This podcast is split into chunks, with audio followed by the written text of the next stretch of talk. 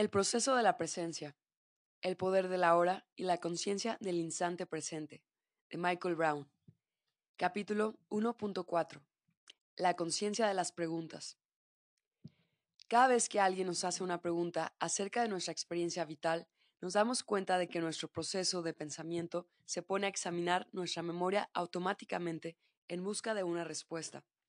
Y, como consecuencia de este proceso de búsqueda, emergerán algunas cosas que conocemos de forma automática y que, por tanto, pueden ofrecer una respuesta inmediata sin tener que pensar en ello. Por otra parte, habrá otras cosas que no sabremos o no recordemos, por lo que tendremos que aplicar el proceso de pensamiento para llegar a una respuesta. Sin embargo, aún después de mucho pensar, nos daremos cuenta de que hay aún otras cosas más de las cuales no teníamos ni idea que existieran y que no podemos recordar conscientemente por mucho que pensemos en ellas. Así pues, podemos dividir nuestra capacidad para responder a una pregunta acerca de nuestra experiencia de tres maneras. 1. Conocemos las respuestas. Por ejemplo, si nos preguntan el nombre, responderemos sin pensarlo dos veces, porque es algo que sabemos. 2. Descubrimos las respuestas a través del proceso de pensamiento. Por ejemplo, si se nos pregunta cuál fue la primera canción que hemos oído en nuestra emisora de radio preferida, quizás tengamos que pensar un poco para recordar el título y el intérprete. 3. No parece que conozcamos las respuestas, o bien no podemos recordarlas, por mucho que pensemos en ello. Por ejemplo, si nos preguntan qué ocurrió a las 10.35 de la mañana del día en que cumplimos los tres años de edad, lo más probable es que no nos acordemos, por mucho que le demos vueltas. En consecuencia, podemos llegar a la conclusión de que es algo que no sabemos. Pero, cuando examinamos más detenidamente la naturaleza de nuestro propio proceso mental, nos damos cuenta de que, cada vez que se nos hace una pregunta acerca de nuestra experiencia vital, nuestro campo mental inicia la búsqueda de inmediato para ver si puede encontrar o no una respuesta y nos damos cuenta de que sigue buscando hasta el momento en que decimos algo así como no lo sé o no me acuerdo. En el momento que decimos algo parecido a esto, nuestro campo mental deja de investigar y normalmente marcamos consciente o inconscientemente este momento etiquetándonos con un juicio limitador sobre nosotros mismos. Por ejemplo, en cuanto nos percatamos de que no podemos recordar la respuesta a una pregunta en particular acerca de nuestra experiencia vital, quizás digamos algo como, no puedo acordarme de eso porque mi memoria a largo plazo no es tan buena. No puedo acordarme de eso porque para mí no es tan importante.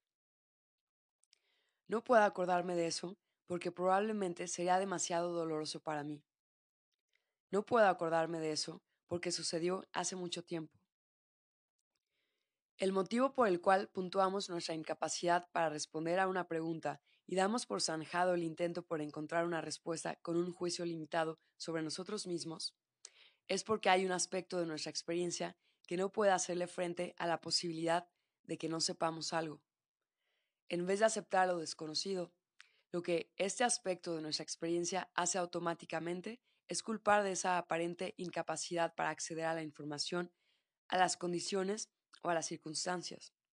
Durante el proceso de la presencia, llamaremos a este aspecto de nuestra experiencia el ego. El ego es una identidad falsa, no auténtica, que elaboramos en la primera infancia para entrar sin peligro en la aparentemente traicionera experiencia adulta. Siendo algo que se opone a la presencia, esta imagen falsa opera desde una posición de ficción, fingiendo y aparentando lo que no es. En vez de ser espontánea, es calculadora. Exploraremos con más detalle la naturaleza y la estructura del ego durante el transcurso de este viaje. Por ahora, lo definiremos como ese aspecto de nuestra experiencia que forjamos para ser aceptados entre los adultos. Por ahora, veámoslo como esa cosa que se interpone entre nosotros y la experiencia de la conciencia del instante presente. El ego siempre encubre sus limitaciones, poniendo excusas y echando las culpas y el juicio limitador que automáticamente y en general inconscientemente nos aplicamos a nosotros mismos cuando nos fijamos atentamente en lo que hace la mente. Es el modo que tiene el ego de ocultar el hecho de que determinados recuerdos están más allá de nuestra capacidad de pensamiento. En otras palabras, el ego no quiere saber que existe un límite real en el proceso de pensamiento, ni quiere saber que tenía una vida antes de empezar a pensar, ni que existe una experiencia de vida más allá del pensamiento. El ego está enamorado de la mente y, por tanto, del pensamiento y del entendimiento. Su identidad se fundamenta en la falsa creencia de que la mente es Dios. El ego es un fiel e inquebrantable discípulo de la mente. Una manera honesta de explicar nuestra incapacidad para encontrar una respuesta ante una pregunta sobre nuestra experiencia vital sería, en este momento soy incapaz de recordar esa información mentalmente porque hay algunas cosas que no se pueden saber o recordar haciendo uso del proceso del pensamiento. Pero el ego no puede hacerle frente a una declaración como esta, porque en realidad cree que la mente lo sabe todo y lo entiende todo, y que puede acceder a todo lo que merece la pena conocer a través del proceso de pensamiento. El ego es mental. El ego nos necesita para vivir erróneamente nuestra experiencia vital, creyendo que, si no podemos saber algo, es porque no es verdad, porque no ha ocurrido realmente o porque en realidad no tiene importancia y, por tanto, no tiene interés para nosotros, o bien porque somos defectuosos o estúpidos. Al marcar el término de nuestra búsqueda consciente de respuestas con un juicio limitador sobre uno mismo, una excusa, el ego establece una profecía que tiende a cumplirse por sí sola. Al decirnos a nosotros mismos que no podemos recordar algo porque, lo que sea, cerramos automáticamente la puerta a la posibilidad de que ese conocimiento se nos entregue, activando así una situación hipotética que confirma ese juicio limitador. Pero a todos nos ha ocurrido alguna vez que, al no cerrar conscientemente nuestra búsqueda mental de algo, la respuesta se nos ha dado en el momento menos esperado. Esto suele ocurrir cuando estamos intentando encontrar una respuesta que tenemos en la punta de la lengua. Debido a que la respuesta parece estar un poco más allá del alcance de la mano, optamos por no dar por concluida la búsqueda mental y nos decimos algo así como, lo sé, eso lo sé, ya me vendrá, lo tengo en la punta de la lengua. Y la consecuencia es que viene más tarde, cuando nuestra atención está absorta en otra cosa. La respuesta aflora misteriosamente, como si siempre hubiera estado ahí. Este tipo de experiencias nos demuestra que toda la información que buscamos acerca de nuestra experiencia vital está a nuestra disposición, siempre y cuando apliquemos el método de acceso correcto. Este método no, supone necesariamente pensar, supone estar abierto para recibir la respuesta desde ese aspecto de nuestro ser que lo sabe todo. La idea de que podemos tener acceso a información sin tener que utilizar el proceso de pensamiento consciente nos resulta extraña debido a la naturaleza mentalista de nuestro sistema educativo. Sin embargo, muchos inventores estarían dispuestos a testificar el hecho de que las piezas de información cruciales que hicieron posibles sus invenciones les llegaron cuando habían retirado su atención del empeño que tenían entre manos y estaban haciendo otra cosa, como la de consentirse una relajante siesta. La mera idea de aplicar esta técnica para obtener información resulta amenazadora para nuestro ego porque revela que, en contra de sus suposiciones, la mente consciente no es el principio y el final de todo, es simplemente una herramienta y, por tanto, tiene sus limitaciones. A través del proceso de la presencia, se nos anima a que formulemos muchas preguntas acerca de nuestra experiencia vital y, con el fin de no reducir la fuerza y el potencial de este aspecto de nuestro viaje, se nos pide desde el mismo principio que no nos aproximemos a estas preguntas de un modo en que nos pongamos límites. Si aplicamos de manera automática las extravagancias limitadoras del ego, nos vamos a privar de muchas y profundas ideas. También le cerramos la puerta a las maravillosas experiencias de la intuición y la inspiración, de ahí que se nos anime a abordar cada pregunta que se nos haga durante el proceso de la presencia de este modo. A lo largo de todo este viaje, el hallazgo de respuestas ante las preguntas que se nos formulen no es tan importante como formular las preguntas sinceramente con una mentalidad abierta. No tenemos que preocuparnos lo más mínimo si no recibimos de inmediato la respuesta a una pregunta que nos hayamos hecho. Nuestro trabajo estará hecho una vez hayamos formulado la pregunta con sinceridad. Si la respuesta no se hace evidente de inmediato, podemos optar por mantener la mente abierta sobre el tema, para dar la posibilidad de que se nos ofrezca la respuesta cuando menos lo esperamos. No tiene sentido pensar con intensidad sobre las respuestas a las preguntas que se formulan, para luego quedarse frustrados por no haber podido acceder a ellas conscientemente. Este enfoque nos va a llevar a reaccionar ante nuestra frustración, echándole el cierre a la búsqueda con un juicio limitador sobre nosotros mismos. Durante el proceso de la presencia, nadie va a evaluar nuestras respuestas, simplemente porque no hay respuestas correctas o incorrectas. Nuestras respuestas no pueden ni van a ser tasadas por comparación porque nuestro viaje se va a adaptar de tal modo que encaje con nuestras necesidades individuales. Ni siquiera va a haber respuestas a las cuales se supone que tenemos que llegar. Lo único que tenemos que hacer es hacer las preguntas y mantener la mente abierta para así permitir que se nos den las respuestas. Al no cerrar automáticamente nuestra búsqueda de respuestas con un juicio limitador sobre nosotros mismos, impediremos que nuestros procesos de pensamiento queden silenciados por las inseguridades del ego. Las leyes del universo dicen que cada causa genera un efecto.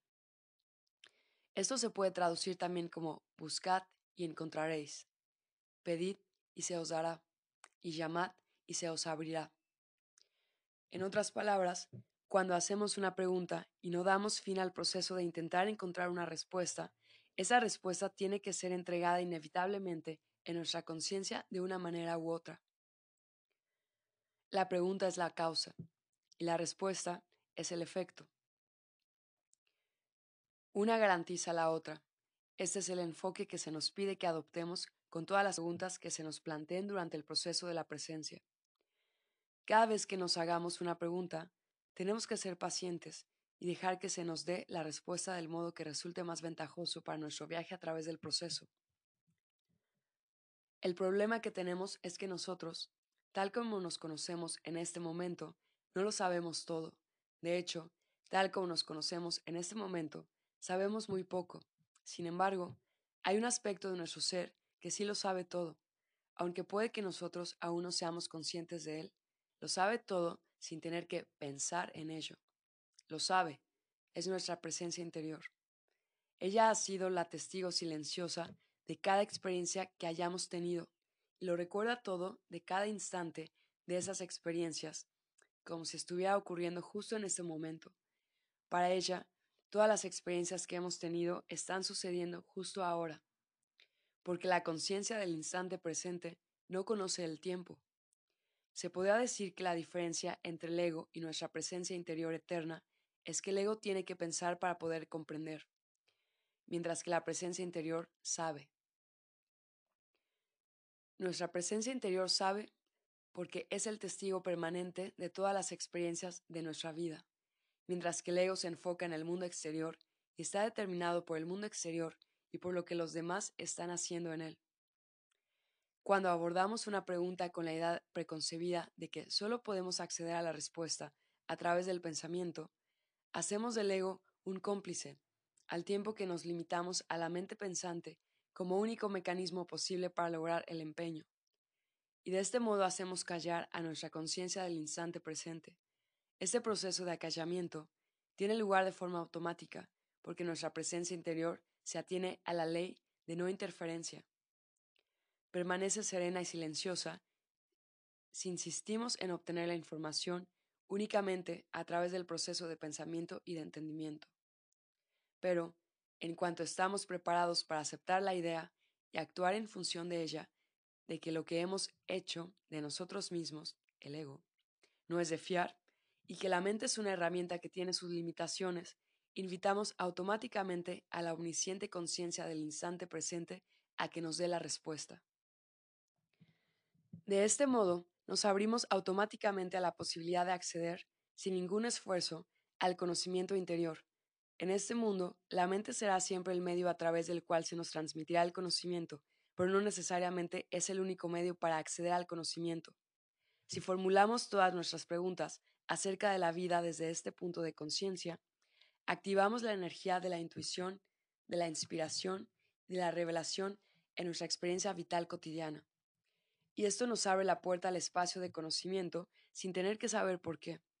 Es esencial que nos permitamos entrar en la experiencia del conocimiento sin saber por qué, porque durante el proceso de la presencia vamos a poder acceder a experiencias que tuvimos antes de desarrollar el lenguaje. Estas experiencias tuvieron lugar antes de que pudiéramos añadirles conceptos mentales, y muchas de ellas son simplemente sentimientos, vibraciones o sensaciones, son conocimientos, son energías en movimiento, son las experiencias emocionales que tuvieron lugar antes de que tuviéramos al alcance el lenguaje mental, son las experiencias vibratorias que tuvimos en el vientre de nuestra madre y poco después de llegar a este mundo, si insistimos siempre en tener que saber por qué, para aceptar que lo que sabemos es cierto y real para nosotros, no dejaremos que nuestra conciencia entre en estos recuerdos vibratorios precoces y los active así, con el fin de neutralizar su impacto negativo en nuestra experiencia vital actual. Las preguntas que formulamos a lo largo de nuestra experiencia vital son sumamente importantes. Gracias a la ley de causa y efecto, si mantenemos una mente abierta, las respuestas a nuestras preguntas se manifestarán siempre de una manera u otra. Si tenemos en cuenta esto, quizás podamos aceptar la posibilidad de que nuestra experiencia vital en un momento dado es una respuesta que se va revelando ante las preguntas que hemos estado formulando.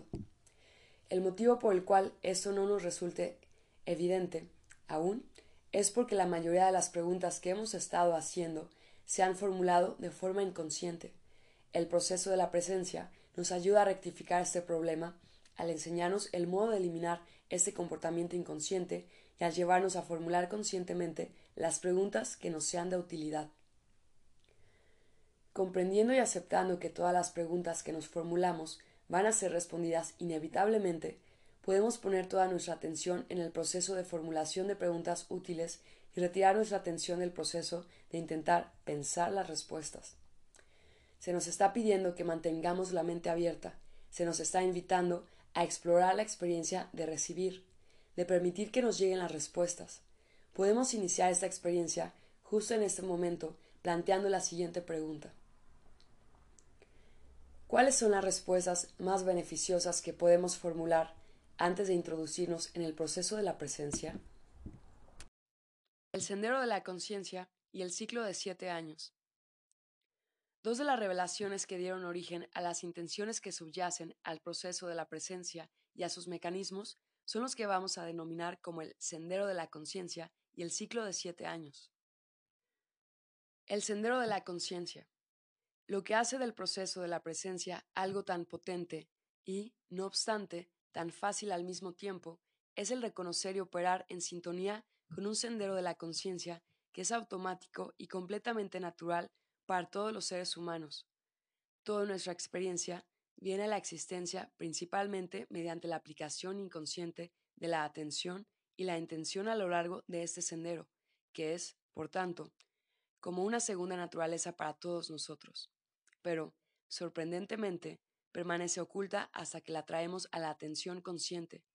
El mero hecho de comprender la simple dinámica de este sendero de la conciencia nos permitirá integrar el motivo por el cual es necesario acceder al núcleo emocional de nuestras experiencias con el fin de ajustarlo y provocar un cambio verdadero en los aspectos mentales y físicos de nuestra vida. En cuanto reconozcamos conscientemente el sendero de la conciencia y el ciclo de siete años en nuestra propia experiencia vital, seremos capaces de integrar mejor las causas de muchas experiencias desagradables que estamos teniendo o, al menos, saber por dónde comenzar a buscar las causas. El sendero de la conciencia es muy fácil de identificar cuando se observa el desarrollo normal de un niño recién nacido. Aunque nuestros cuerpos emocional, mental y físico son ya evidentes y se desarrollan simultáneamente junto con cada una de los demás desde el momento del nacimiento, existe un sendero específico que utiliza nuestra conciencia individual para moverse conscientemente dentro de ellos. En primer lugar, el niño llora, emocional. Luego, aprende a hablar, mental. Y solo entonces aprende a caminar, físico. Así pues, el sendero de la conciencia va de lo emocional a lo mental y de lo mental a lo físico. Cuando salimos del vientre de nuestra madre, somos básicamente seres emocionales. Lo único que somos capaces de hacer es emocionarnos. No disponemos de un lenguaje verbal ni de sus conceptos asociados para identificar nuestras experiencias ni para comunicarnos efectivamente con ellas. Ni disponemos de las habilidades motrices para participar físicamente en nada. Nuestra experiencia del mundo es simplemente la de la energía en movimiento, en moción o emoción. Y permanecemos en ese estado puramente emocional hasta que reconocemos algo. Así pues, nuestra conciencia comienza en la esfera emocional. La entrada en el siguiente estadio del sendero de la conciencia, es decir, en la esfera mental, tiene lugar cuando aprendemos a utilizar deliberadamente nuestras emociones para conseguir un resultado concreto. Cuando sucede esto, las emociones dejan de ser un reflejo reactivo ante nuestras circunstancias para convertirse en un medio de respuesta y, de ahí, dirigir el resultado de nuestras experiencias. Es decir, en el momento, utilizamos deliberadamente el llanto o la sonrisa como un instrumento de comunicación para manipular conscientemente nuestra experiencia vital. Dejamos de ser puramente emotivos, es decir, estamos participando también mentalmente en nuestra experiencia. La entrada en la esfera mental se concreta cuando aprendemos la primera palabra. Nuestra primera palabra es el acto de ponerle nombre a algo, y es normal que le pongamos nombre a aquello que reconocemos, simplemente porque lo conocemos, simplemente porque lo reconocemos. El ser capaces de nombrar aquellos aspectos de nuestra experiencia que reconocemos demuestra que se ha abierto la puerta a la siguiente fase del, del sendero de la conciencia, la esfera física. El ser capaces de reconocer y de nombrar los aspectos de nuestra experiencia se debe a que esos aspectos específicos ya no se nos muestran como energía en movimiento. En el momento le ponemos nombre a algo, es porque vemos no tanto su aspecto de energía en movimiento como su aspecto de materia sólida. Le ponemos nombre a algo porque nos importa. Pie de página.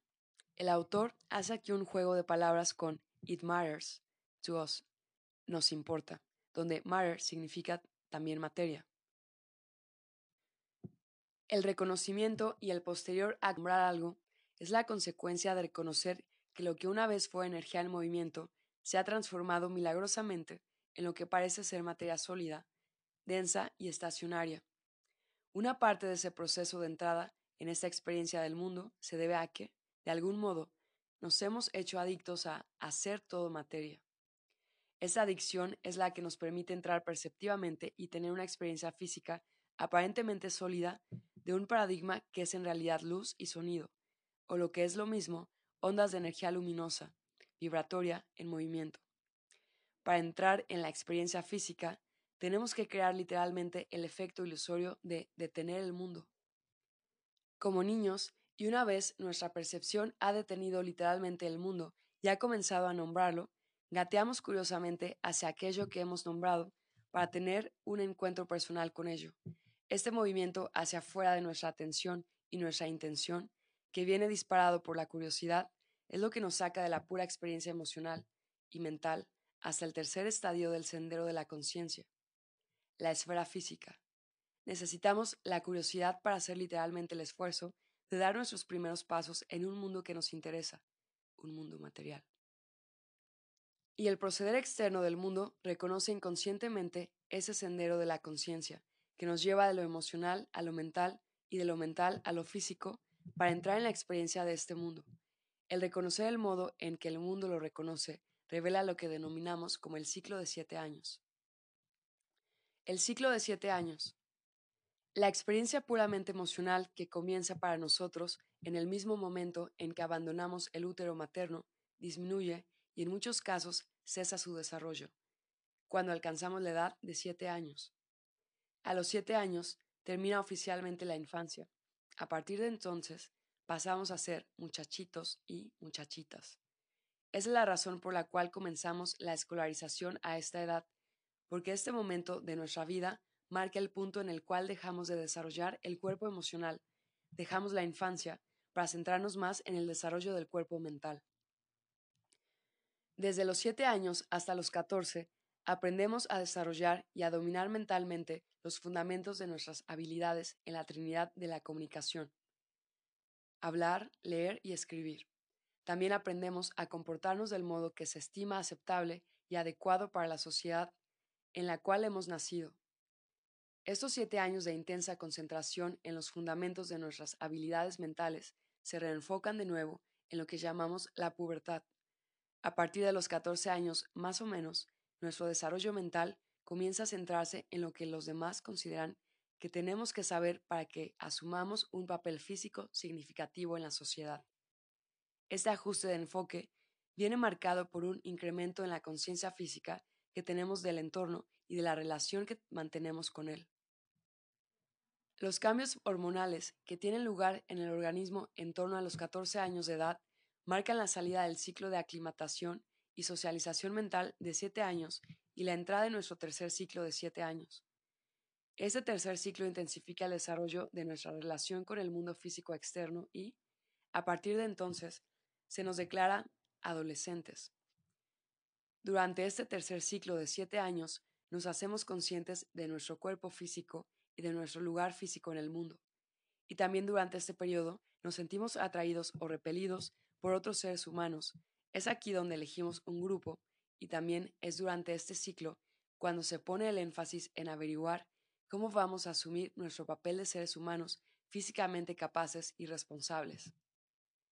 La clausura de este tercer ciclo de siete años se suele reconocer con la celebración de nuestro vigésimo primer cumpleaños y con la declaración de habernos convertido en adultos jóvenes. El proceso de la presencia nos demostrará a través de la experiencia personal que, debido a la naturaleza del sendero de la conciencia y de los tres primeros ciclos de siete años, no podemos encontrar las semillas de nuestras experiencias físicas actuales en nuestras circunstancias físicas externas actuales, ni tampoco se pueden encontrar en nuestros procesos mentales actuales. Al enseñarnos, en primer lugar, el modo de estar físicamente presentes y luego mentalmente claros, este proceso nos revelará que las semillas de todas nuestras experiencias desequilibradas de hoy han de encontrarse en la esfera en la cual las plantamos, en las experiencias emocionales no integradas de la infancia. En otras palabras, el proceso nos mostrará que el primer ciclo de siete años de nuestra infancia, el ciclo emocional, es el punto causal de todas nuestras experiencias desagradables del presente. Nos mostrará que todas las semillas emocionales que se plantaron entonces y que no se integraron conscientemente en nuestra experiencia han hecho brotar los sistemas mentales de creencias negativas que, a su vez, se han manifestado en las condiciones o circunstancias físicas desequilibradas que experimentamos justo ahora. En el proceso de la presencia denominamos impresión emocional a esta mecánica de siembra de semillas que exploraremos más a fondo durante nuestro viaje a través del texto del proceso. Una de las revelaciones más profundas que el proceso de la presencia nos posibilita es que, emocionalmente, no nos ocurre nada nuevo a la mayoría de las personas desde que salimos de nuestro primer ciclo de siete años. Veremos que, aunque pueda parecernos que pasamos constantemente por circunstancias y experiencias físicas novedosas, nada cambia realmente en el nivel emocional. Emocionalmente, estamos repitiendo cada siete años el mismo ciclo que quedó impreso en nuestro cuerpo emocional durante los primeros siete años de nuestra experiencia vital. Y cuando aprendamos a identificar la corriente emocional subterránea que impregna todas nuestras experiencias mentales y físicas, veremos con claridad que solo parece que estemos creciendo y que estemos teniendo experiencias variadas y diferentes. Para cuando llegamos a los 14 años de edad, nuestra atención y nuestra intención se traspasan literalmente a las circunstancias físicas de nuestra vida. Como adultos, solo vemos la superficie, la parte sólida de las cosas, y debido a que el mundo físico, por su propia naturaleza, parece estar cambiando en todo momento y da la impresión de renovarse a cada momento, se genera la ilusión del cambio constante. Pero se trata de una estratagema del mundo físico. Es la gran ilusión, el gran espejismo. En Oriente llaman a esto Maya. El proceso de la presencia, al enseñarnos a ver por debajo de la superficie física de las cosas, nos va a revelar la verdadera naturaleza del ilusorio juego de prestidigitación del mundo físico, y conseguirá esta proeza haciendo uso de nuestras capacidades mentales para mirar más allá de lo físico y ver el contenido emocional de nuestra vida, objeto objetivo que logra, a su vez, al permitirnos sentir aspectos de nuestra experiencia que hace mucho tiempo reprimimos. Cuando conseguimos ver esto, nos percatamos de que todos estamos repitiendo, casi inconscientemente, un patrón que se imprimió en nuestro cuerpo emocional durante la infancia. Y la repetición de estos patrones emocionales da lugar, inconscientemente, a la experiencia que denominamos vivir en el tiempo. El hecho de que seamos capaces de vivir energéticamente en el mundo, como un tapiz de energías en movimiento, como una corriente emocional, es lo que nos permite ver que estamos viviendo de hecho en el pasado y escribiendo un futuro que replica obedientemente el contenido emocional de ese pasado. Nos dice que la mayoría de las personas sufrió una muerte emocional cuando llegó a los siete años de edad. Esa es la verdadera muerte de la cual se nos pide que despertemos. Ese patrón emocional repetitivo es el sueño que, en la superficie de las cosas, parece ser real. Cuando aprendamos a ver por debajo de la superficie de nuestro mundo de ilusiones, descubriremos algo ciertamente sorprendente. Los adultos son niños que murieron. El niño que hay dentro de nosotros tuvo que morir para poder hacerse aceptable como adulto, y ahora nos toca a nosotros atravesar los barrotes de la prisión perceptiva de adultos que nos hemos creado para liberar a nuestro yo infantil de la prisión de las ilusiones. Si obtenemos la experiencia necesaria para rescatar nuestra inocencia, podremos entrar en un paradigma totalmente nuevo, un paradigma en el cual la inocencia y la experiencia vienen a descansar sobre los platillos de la balanza de la sabiduría. Solo si llevamos a cabo un viaje consciente que nos introduzca en la dinámica de nuestras corrientes emocionales subterráneas, podremos comprender por qué decimos una y otra vez o oímos a otros decir, no sé por qué esto siempre me pasa a mí. O bien, ¿Por qué se repite esto una y otra vez? Nuestro viaje a través del proceso de la presencia nos ayudará a darnos cuenta de que, cuando decimos cosas como estas, no estamos hablando en realidad de un acontecimiento físico, sino de nuestros sentimientos con respecto o como reacción a los ciclos emocionales recurrentes de nuestra vida. Es el contenido emocional no integrado de nuestra experiencia vital el que se repite constantemente y nos lleva a manifestar un desequilibrio mental y físico. Una vez nos percatamos de que estamos recreando inconscientemente las resonancias emocionales de nuestra infancia, hemos dado el primer paso para despertar de este sueño. Entonces, nos daremos cuenta de que es inútil entrometerse con las circunstancias físicas de nuestra vida exterior para conseguir un cambio real en la calidad de nuestras experiencias. Las circunstancias físicas desagradables que hay en nuestra vida justo en este momento son la manifestación física de los fantasmas emocionales del pasado. Podemos perseguirlos hasta la extenuación, pero sabemos ya que todas esas acciones, todos esos movimientos y conmociones, todos esos dramas no resuelven nada.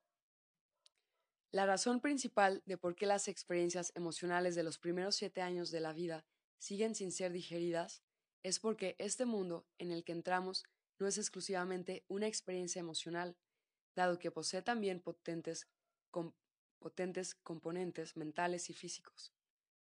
Para integrar plenamente nuestras experiencias aquí, tenemos que ser capaces de abrazarlas emocional, mental y físicamente. Durante el primer ciclo de siete años, disponemos de unas potentes capacidades emocionales, pero nuestras capacidades mentales y físicas aún no se han desarrollado.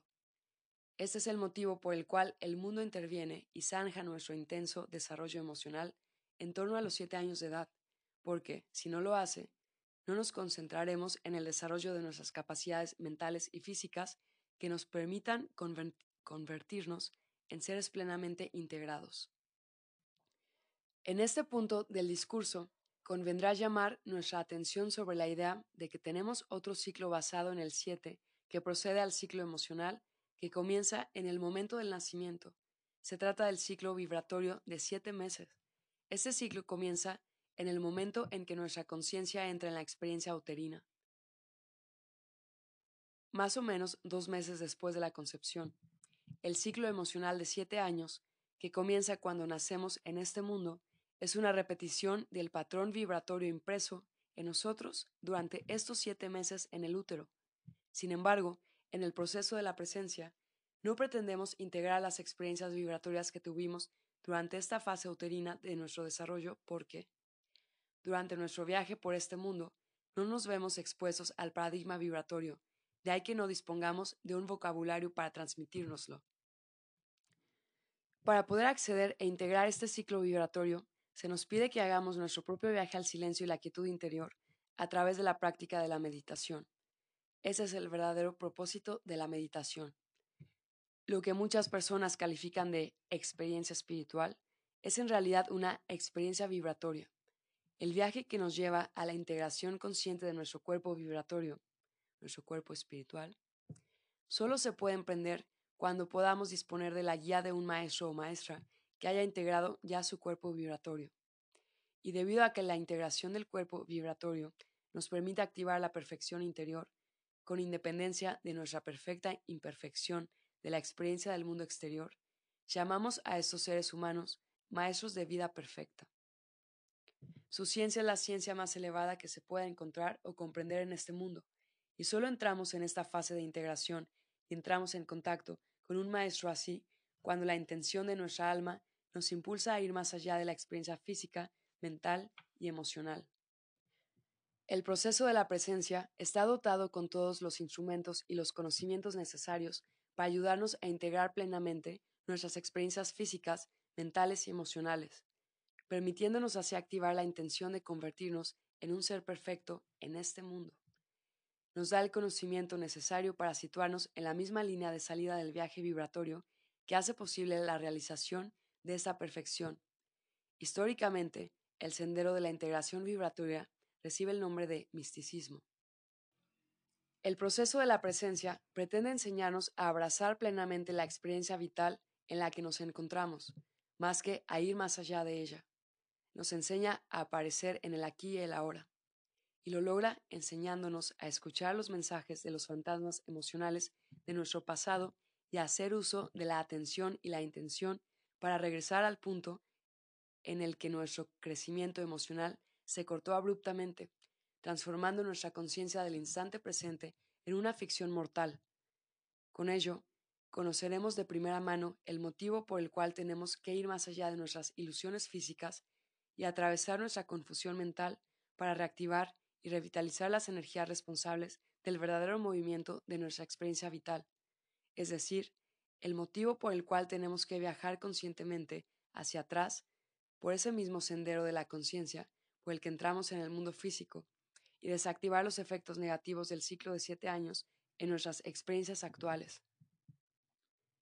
Cuando hagamos esto, el velo del pasado y del futuro proyectado caerá hecho jirones, para que la alegría y la belleza inherentes al instante presente sean verdaderamente evidentes para nosotros. Esta no es una empresa pequeña, pero si realmente la emprendemos, no tardaremos en darnos cuenta de que es, ciertamente, una de las empresas más importantes que podemos llevar a cabo en nuestra vida. Confirmo.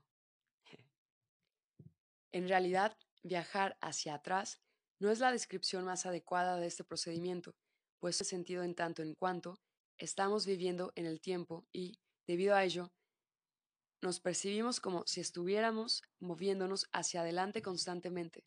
Sin embargo, a decir verdad, mientras no integremos nuestro pasado estaremos en realidad dando vueltas en círculo como un cachorro intentando morderse la cola. Una forma más adecuada de describir el viaje en el que nos sumerge el proceso de la presencia es que nuestro viaje por la vida ha sido hasta este momento un viaje hacia afuera, un viaje hacia la experiencia física. El aspecto más externo de nuestra experiencia es físico y seguirá siendo físico en tanto cuanto nos importe. Pie de página. El autor vuelve a hacer aquí el juego de palabras con los dos sentidos de matter, como verbo, importar, y como sustantivo, materia. Nota del autor. Un viaje hacia la experiencia física.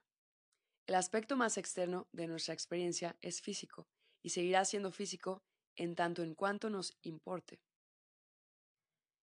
Cuando aprendamos a dar pasos hacia el interior, entraremos en primer lugar en la esfera mental y cuando demos otro paso más hacia el interior de nuestro ser, volveremos a entrar, esta vez conscientemente, en la esfera emocional. La esfera emocional, como ya hemos dicho, se encuentra a un solo paso de la esfera vibratoria, o de lo que podemos considerar como una auténtica experiencia espiritual. El viaje de regreso que emprendemos en nuestro interior por el sendero de la conciencia para alcanzar la totalidad en esta experiencia vital no es algo que vaya a resultarnos nuevo, puesto que lo hacemos ya de muchos modos. Cada vez que tenemos el deseo de regresar a nuestro origen o de entrar en contacto con él, hacemos este viaje automáticamente. Para verlo con claridad, fijémonos, fijémonos en la oración de un niño. En primer lugar, el niño se arrodilla y pone las manos juntas, lo físico. Luego, habla con Dios, lo mental. Más tarde, sus inocentes palabras conmueven su corazón y activan sus sentimientos, lo emocional. De este modo, el viaje de regreso a lo largo del sendero de la conciencia es, desde lo físico a lo mental y desde lo mental a lo emocional. Es exactamente el sentido opuesto al del sendero exterior, en el que se embarca nuestra conciencia desde el mismo momento en que entramos en el mundo físico. Como ya se ha mencionado, la meditación está diseñada también para activar este sendero de regreso en nuestro interior. En primer lugar, adoptamos una postura física, luego repetimos un mantra mental y después evocamos una experiencia emocional de amor y devoción interior. Esa experiencia emocional alimenta después nuestra capacidad para penetrar en la esfera vibratoria. La meditación, en su forma más pura, es un instrumento que pretende sacarnos de la experiencia de este mundo físico a lo largo de un sendero mental para introducirnos en nuestro corazón. Cuando nos hallamos en nuestro corazón, estamos a un solo paso de nuestra presencia divina, y es ella la que supervisa nuestra entrada en la esfera vibratoria. El proceso de la presencia rinde homenaje al sendero de regreso, un sendero necesario si se quiere reactivar la conciencia de nuestra presencia interior y la relación con ella. Para esto, nos hace tomar conciencia del sendero que tomamos cuando dejamos atrás nuestra inocencia emocional infantil, cuando salimos de la infancia para entrar en el mundo de los adultos, al enseñarnos el modo de regresar metafóricamente al primer ciclo de siete años que le dio a nuestra infancia la intención de traer el equilibrio mediante la integración de las experiencias que se imprimieron en nuestro cuerpo emocional, este proceso nos permite comprender lo que significa la frase, a menos que os hagáis como niños de nuevo, no podréis entrar en el reino de los cielos. Mateo 18, 2, 4. Otra forma de transmitir esta misma enseñanza es, a menos que regresemos por el sendero de la conciencia y traigamos la paz a nuestro yo emocional infantil, no podremos neutralizar los impactos negativos de las experiencias no integradas de nuestro primer ciclo de siete años. Y, en tanto no logremos esto, no podremos realizar un movimiento verdadero en nuestra vida, ni tampoco restablecer el equilibrio en nuestras experiencias mentales y físicas en este mundo. Y, en tanto no consigamos este equilibrio, seremos incapaces de ir más allá de los confines de este mundo y de volver a nuestro origen. Este es el sendero que el proceso de la presencia le invita a recorrer. Esto es lo que hace posible entrar en contacto con nuestra presencia interior. En este punto de nuestro discurso conviene resaltar que el ciclo de siete años, tal como lo hemos descrito aquí, se amolda perfectamente a la aceleración actual que vive nuestra evolución cabe la posibilidad de que los ciclos de los niños de hoy en día se hayan reducido a seis años o incluso a cinco, debido a que la transición del desarrollo del cuerpo emocional al desarrollo del cuerpo mental se está realizando a una edad más temprana por causa de la escolarización. Sin embargo, por lo que respecta al proceso de la presencia, nos referiremos a este ciclo emocional como un ciclo de siete años, si bien nos mantendremos abiertos a cualquier excepción a esta regla. Al someternos a este proceso, iniciamos conscientemente un cambio en nuestra experiencia de este ciclo de siete años, dado que, poco a poco, vamos neutralizando el impacto negativo que tiene el ciclo en la actualidad en la calidad de nuestra experiencia vital presente. Y, repitiendo el proceso más de una vez, podemos llegar a desmantelar el ciclo por completo, porque el proceso elimina las barreras energéticas que se levantaron en nuestro interior con la muerte emocional que sufrimos cuando entramos en la edad adulta. Cuando el ciclo se halle suficientemente desmantelado, nos encontraremos al borde del precipicio de nuestro propio vacío personal. Es el lugar que, durante tanto tiempo, hemos evitado. Pie de página. El autor vuelve a hacer un juego de palabras que considera significativo, basándose en la similitud en el inglés original de void, vacío, y avoid, evitado. Aquí es donde nuestra conciencia de tener un pasado y un futuro proyectado se desvanece en un instante eterno, en el presente de la hora. Aquí es donde la experiencia energética de las polaridades empieza a disolverse y a fundirse en la experiencia vibratoria de la unidad. No debe preocuparnos el hecho de que aún no podamos discernir las evidencias del ciclo de siete años en nuestra propia experiencia vital.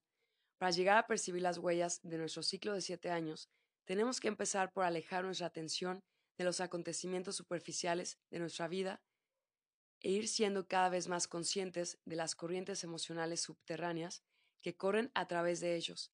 Con esto acumulamos la conciencia del instante presente. El proceso de la presencia nos permite conseguir todo esto. 1.6. Movimiento más allá de la emoción.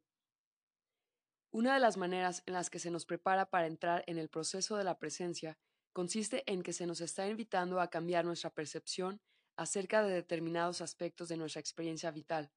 Por ejemplo, se nos pide que no juzguemos nuestra experiencia del proceso por lo bien que nos podamos sentir o no mientras lo recorremos.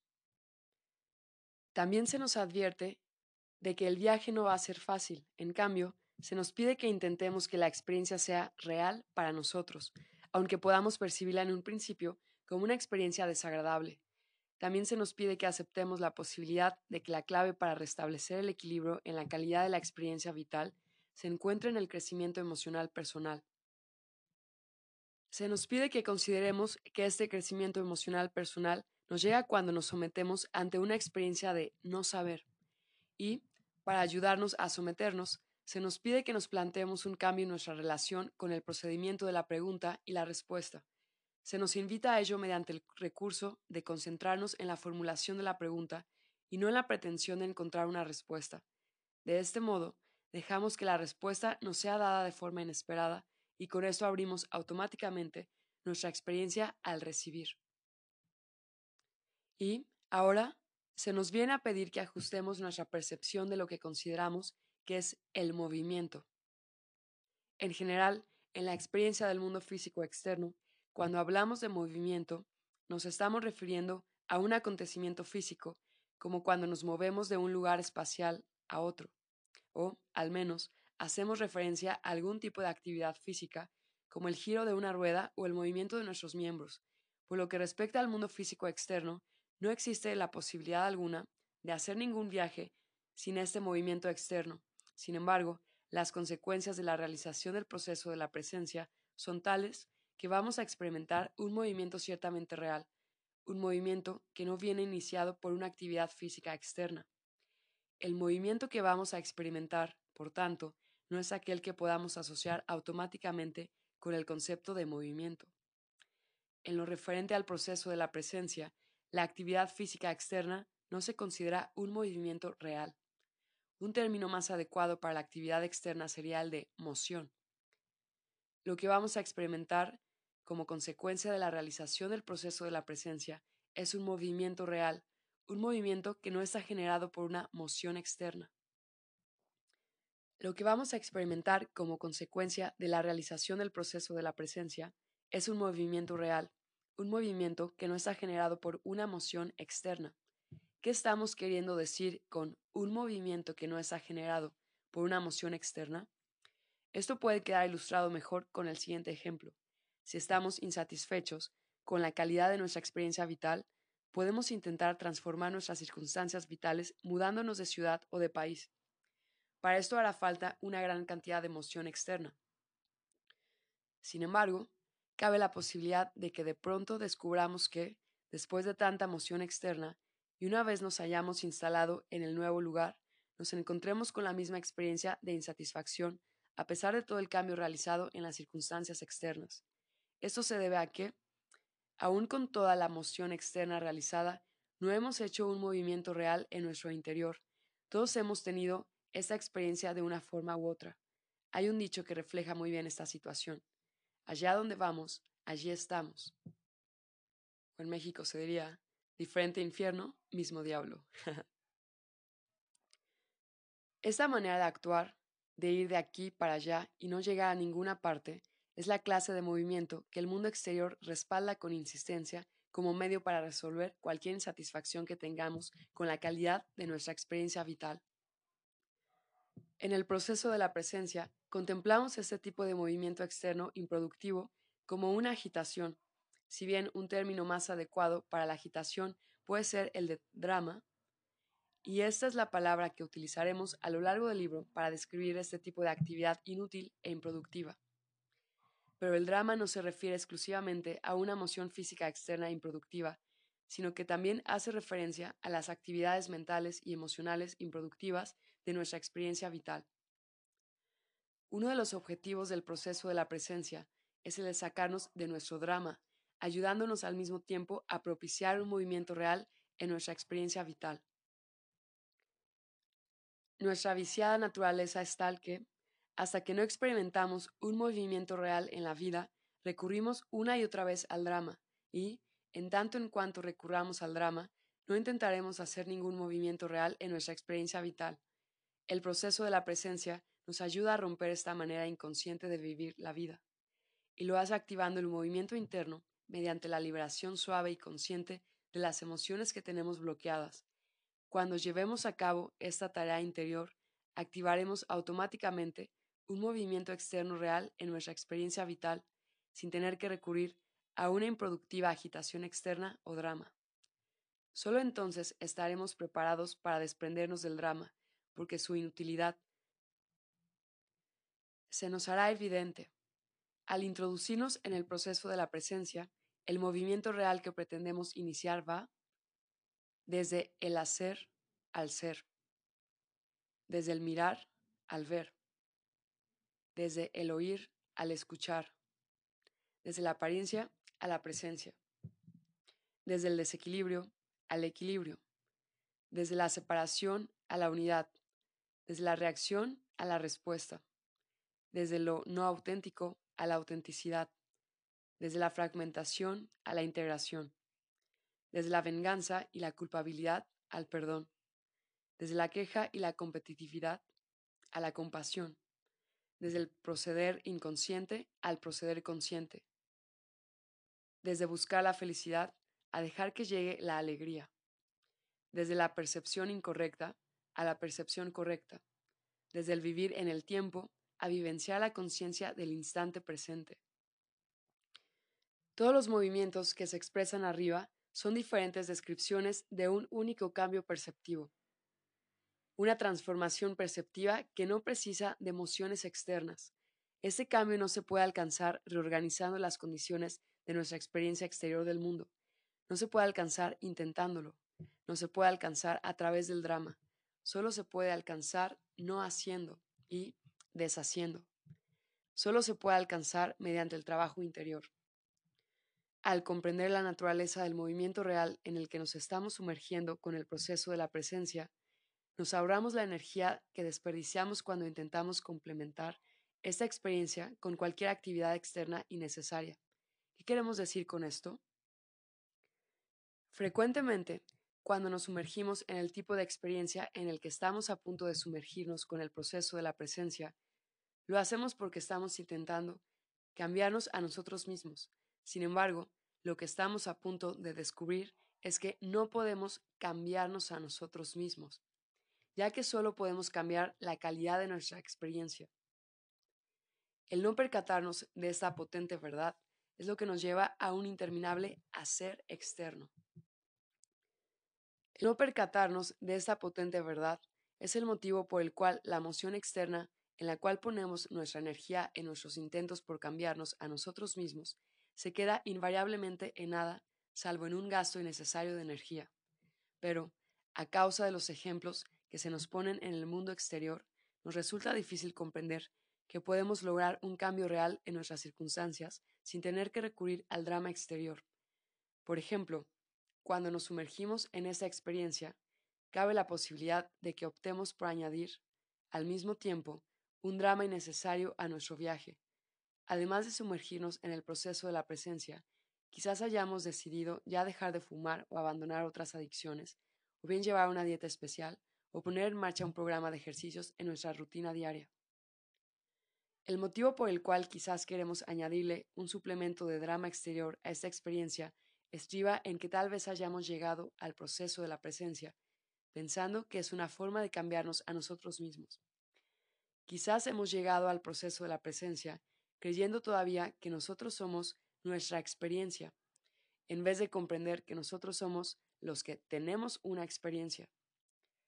Cuando creemos equivocadamente que somos la experiencia que estamos teniendo, cabe la posibilidad de que intentemos restablecer el equilibrio de nuestra experiencia vital mediante un cambio en la naturaleza de nuestro comportamiento, de nuestro aspecto o de nuestras circunstancias vitales.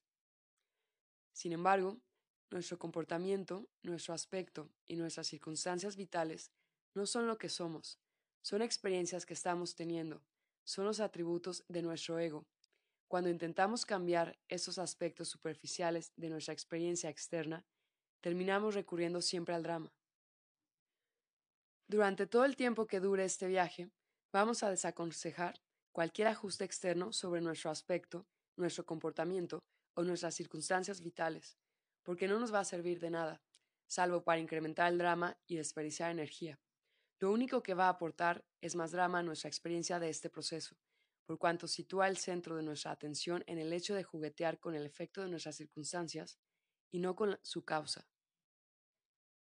Para cuando seamos suficientemente mayores como para leer y comprender esa información, podremos estar seguros de una cosa, que nuestro aspecto, nuestro comportamiento y nuestras circunstancias externas, tal como son justo en este momento, son los efectos acumulados de los problemas no resueltos de nuestro cuerpo emocional. Repito, nuestro aspecto, nuestro comportamiento y nuestras circunstancias externas tal como son justo en este momento, son los efectos acumulados de los problemas no resueltos de nuestro cuerpo emocional. Así pues, solo puede darse un movimiento real, un cambio duradero, en nuestra experiencia exterior si ajustamos la resonancia de la causa interna de estas experiencias externas.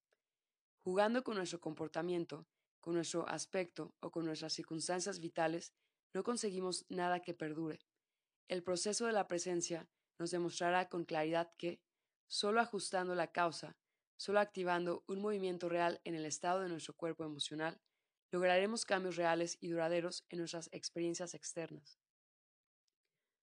Así pues, no debemos aproximarnos al proceso de la presencia con la intención de realizar, al mismo tiempo, otros ajustes externos importantes en nuestro comportamiento, en nuestro aspecto y en nuestras circunstancias vitales, Mientras dure el viaje, se recomienda encarecidamente que nos concentremos en lo que se nos pide en cada momento.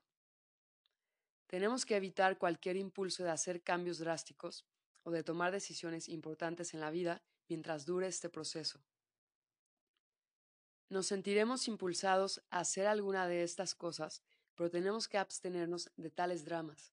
Esos impulsos por emprender una acción drástica emergerán durante el transcurso de nuestro viaje como reacciones a los asuntos inconscientes que estarán saliendo a la superficie para que los procesemos. El recurrir al drama exterior será una manifestación de nuestro deseo inconsciente de controlar o sedar lo que nos está sucediendo. Las reacciones siempre alimentan el drama y la agitación, nos llevan a asumir demasiadas cosas a la vez, que no es otra cosa que una forma inconsciente de sabotearnos a nosotros mismos. Por tanto, Concedámonos permiso para tomarnos un respiro en cuestión de dramas externos, mientras realizamos nuestro viaje en este proceso interno. No olvidemos que, con este viaje, no pretendemos cambiarnos a nosotros mismos. Este viaje pretende cambiar la calidad de nuestras experiencias. Eso es lo que el proceso de la presencia nos ayuda a integrar a través de la experiencia real. Una buena metáfora para entender la diferencia existente entre el viaje interior a la conciencia del instante presente y los viajes externos que podamos haber emprendido en un intento equivocado por cambiarnos a nosotros mismos es esta. Los viajes que hemos emprendido intentando cambiarnos a nosotros mismos son como mover un receptor de radio por toda la habitación para sintonizar la emisora de radio que se desea escuchar. Este viaje en el cual vamos a aprender cómo ajustar la calidad de nuestra experiencia en contraposición al intento de cambiarnos a nosotros mismos, exige que dejemos al receptor de radio exactamente donde está y, en lugar de mover la radio de aquí para allá, vamos a poner nuestra atención y nuestra intención en girar el dial de sintonización. Es un enfoque mucho más sencillo que el de recurrir al drama externo y nos permite sintonizar correctamente con la música que nos trae la alegría. La experiencia de la conciencia del instante presente que buscamos no está en ninguna parte ahí afuera, en el mundo, y no se puede alcanzar jugueteando con el mundo exterior ni moviéndose frenéticamente por él. La experiencia de la conciencia del instante presente es una consecución interior. Una vez accedamos a ella, activando la quietud y el silencio interior, esa conciencia se reflejará automáticamente en nuestra experiencia del mundo exterior. Para activar la conciencia de nuestra presencia interior no hacen falta dramas. El proceso es gratuito y no precisa esfuerzo y está a la disposición de todos, más allá de cualquier discriminación externa por causa del color de la piel, la casta, el credo y los ritos, rituales y dogmas. Lo único que se nos pide a lo largo de este viaje es que creemos los cimientos en nuestra experiencia vital para el silencio y la quietud interior, en los cuales espera pacientemente nuestra presencia interior. Nuestro viaje a través del proceso de la presencia es muy sencillo. Sin embargo, lo podemos complicar si intentamos añadirle algo o si lo intentamos con demasiada intensidad. Nuestros dramas externos no harán otra cosa que hacernos perder energía. Lo único que se nos pide es que nos ocupemos a diario de la Trinidad que constituye la estructura de este viaje. El ejercicio de respiración, las afirmaciones activadoras de la presencia y la lectura de los materiales que contienen las distintas herramientas perceptivas en los que nos entrenaremos para su aplicación en nuestra experiencia vital. 1.7. Más allá de la adicción y la aflicción. Por lo que respecta al proceso de la presencia, adicciones y aflicciones, enfermedad o malestar crónico, constituyen un mismo problema. Ambas son manifestaciones externas de problemas no resueltos dentro de nuestro cuerpo emocional. Además, aunque no vamos a hablar aquí específicamente de ninguna afección en concreto, vamos a considerar todas las alergias en la misma categoría de las adicciones y aflicciones. Una alergia es una afección que es el polo opuesto de una adicción. Cuando tenemos una adicción, estamos atrayendo constantemente al interior de nuestro campo una experiencia externa específica, mientras que, cuando tenemos una alergia, estamos repeliendo constantemente de nuestro campo una experiencia externa específica. Sin embargo, las causas de ambas afecciones se hallan en problemas no resueltos en el campo emocional. El proceso de la presencia es sumamente eficaz a la hora de neutralizar nuestras adicciones y nuestras aflicciones, con independencia del tiempo que las hayamos estado alimentando o de la intensidad con la que las hayamos permitido colorar nuestra experiencia vital. Por el proceso de la presencia, no logra este objetivo prometiéndonos una cura, porque una cura es un destino. Lo logra enseñándonos a sumergirnos en un viaje interior hacia el equilibrio emocional, que nos llevará automáticamente más allá de la manifestación de estas experiencias externas inarmónicas. Nadie es inmune a una experiencia externa de vivir en equilibrio, por agudo que pueda ser su problema. Es una cuestión de voluntad, de compromiso y de coherencia personal. Si intentamos de verdad activar los poderes de nuestra presencia interior y mantenemos esta intención en primera línea de nuestra conciencia, el éxito es inevitable. El proceso de la presencia demostrará que cualquier adicción, tanto si es a una droga ilegal como si es al alcohol, a la comida, al sexo, al juego o a los medicamentos prescritos de forma legal, es un comportamiento de automedicación que se manifiesta en un intento por sedar o controlar un malestar en el cuerpo emocional. A este respecto, las adicciones y las aflicciones son la misma cosa, pero con distintas máscaras. Sin esa automedicación, el adicto manifestará inevitablemente una aflicción, pero, Si una aflicción se reprime con éxito mediante una prescripción médica, entonces la misma afección se manifestará como una adicción. Ambos problemas son manifestaciones externas de una carga de malestar en el cuerpo emocional. Y exactamente la misma carga emocional se puede manifestar como adicción o como aflicción en función de las circunstancias individuales. A este malestar interno causal lo denominamos carga emocional negativa. Todos tenemos una carga emocional negativa hasta que regresamos al 100% a la conciencia del instante presente. Cuando esta carga emocional negativa se neutraliza suficientemente, ya no existe fundamento sobre el cual pueda sentarse adicción o aflicción alguna. Por tanto, ya no hay necesidad de medicación y nuestro comportamiento adictivo o afección sintomática remite de forma automática. Basándose en esta sencilla idea, el proceso adopta lo que podrá considerarse como una postura inusual o controvertida para devolverle el equilibrio a todo aquel que haya estado recurriendo a comportamientos adictivos o prescripciones de medicamentos como medio para sedar o controlar el malestar de su cuerpo emocional. No se nos pide que dejemos de automedicarnos para comenzar el proceso. En otras palabras, del mismo modo que se nos pide que no invirtamos energía en ninguna otra actividad externa, drama, mientras realizamos el proceso, también se nos pide que no nos forcemos a abandonar nuestra adicción o a suspender nuestra prescripción de medicamentos antes de comenzar con el proceso por primera, por vez primera. Se nos pide que tengamos en cuenta que nuestro comportamiento adictivo no es solo un efecto, sino que, hasta este momento de nuestra experiencia vital, es también un acto necesario de automedicación. Sin embargo, se nos pide que no nos automediquemos mientras realizamos nuestros ejercicios diarios de respiración o mientras leemos los materiales escritos de cada sesión. Si intentamos dejar nuestro sistema de automedicación antes de que hayamos comenzado a reducir la carga negativa de nuestro cuerpo emocional, nos encontraremos dando vueltas en espiral en un estado de conciencia inconsciente, en el cual puede llegar a hacerse imposible seguir cumpliendo con nuestros compromisos en el proceso.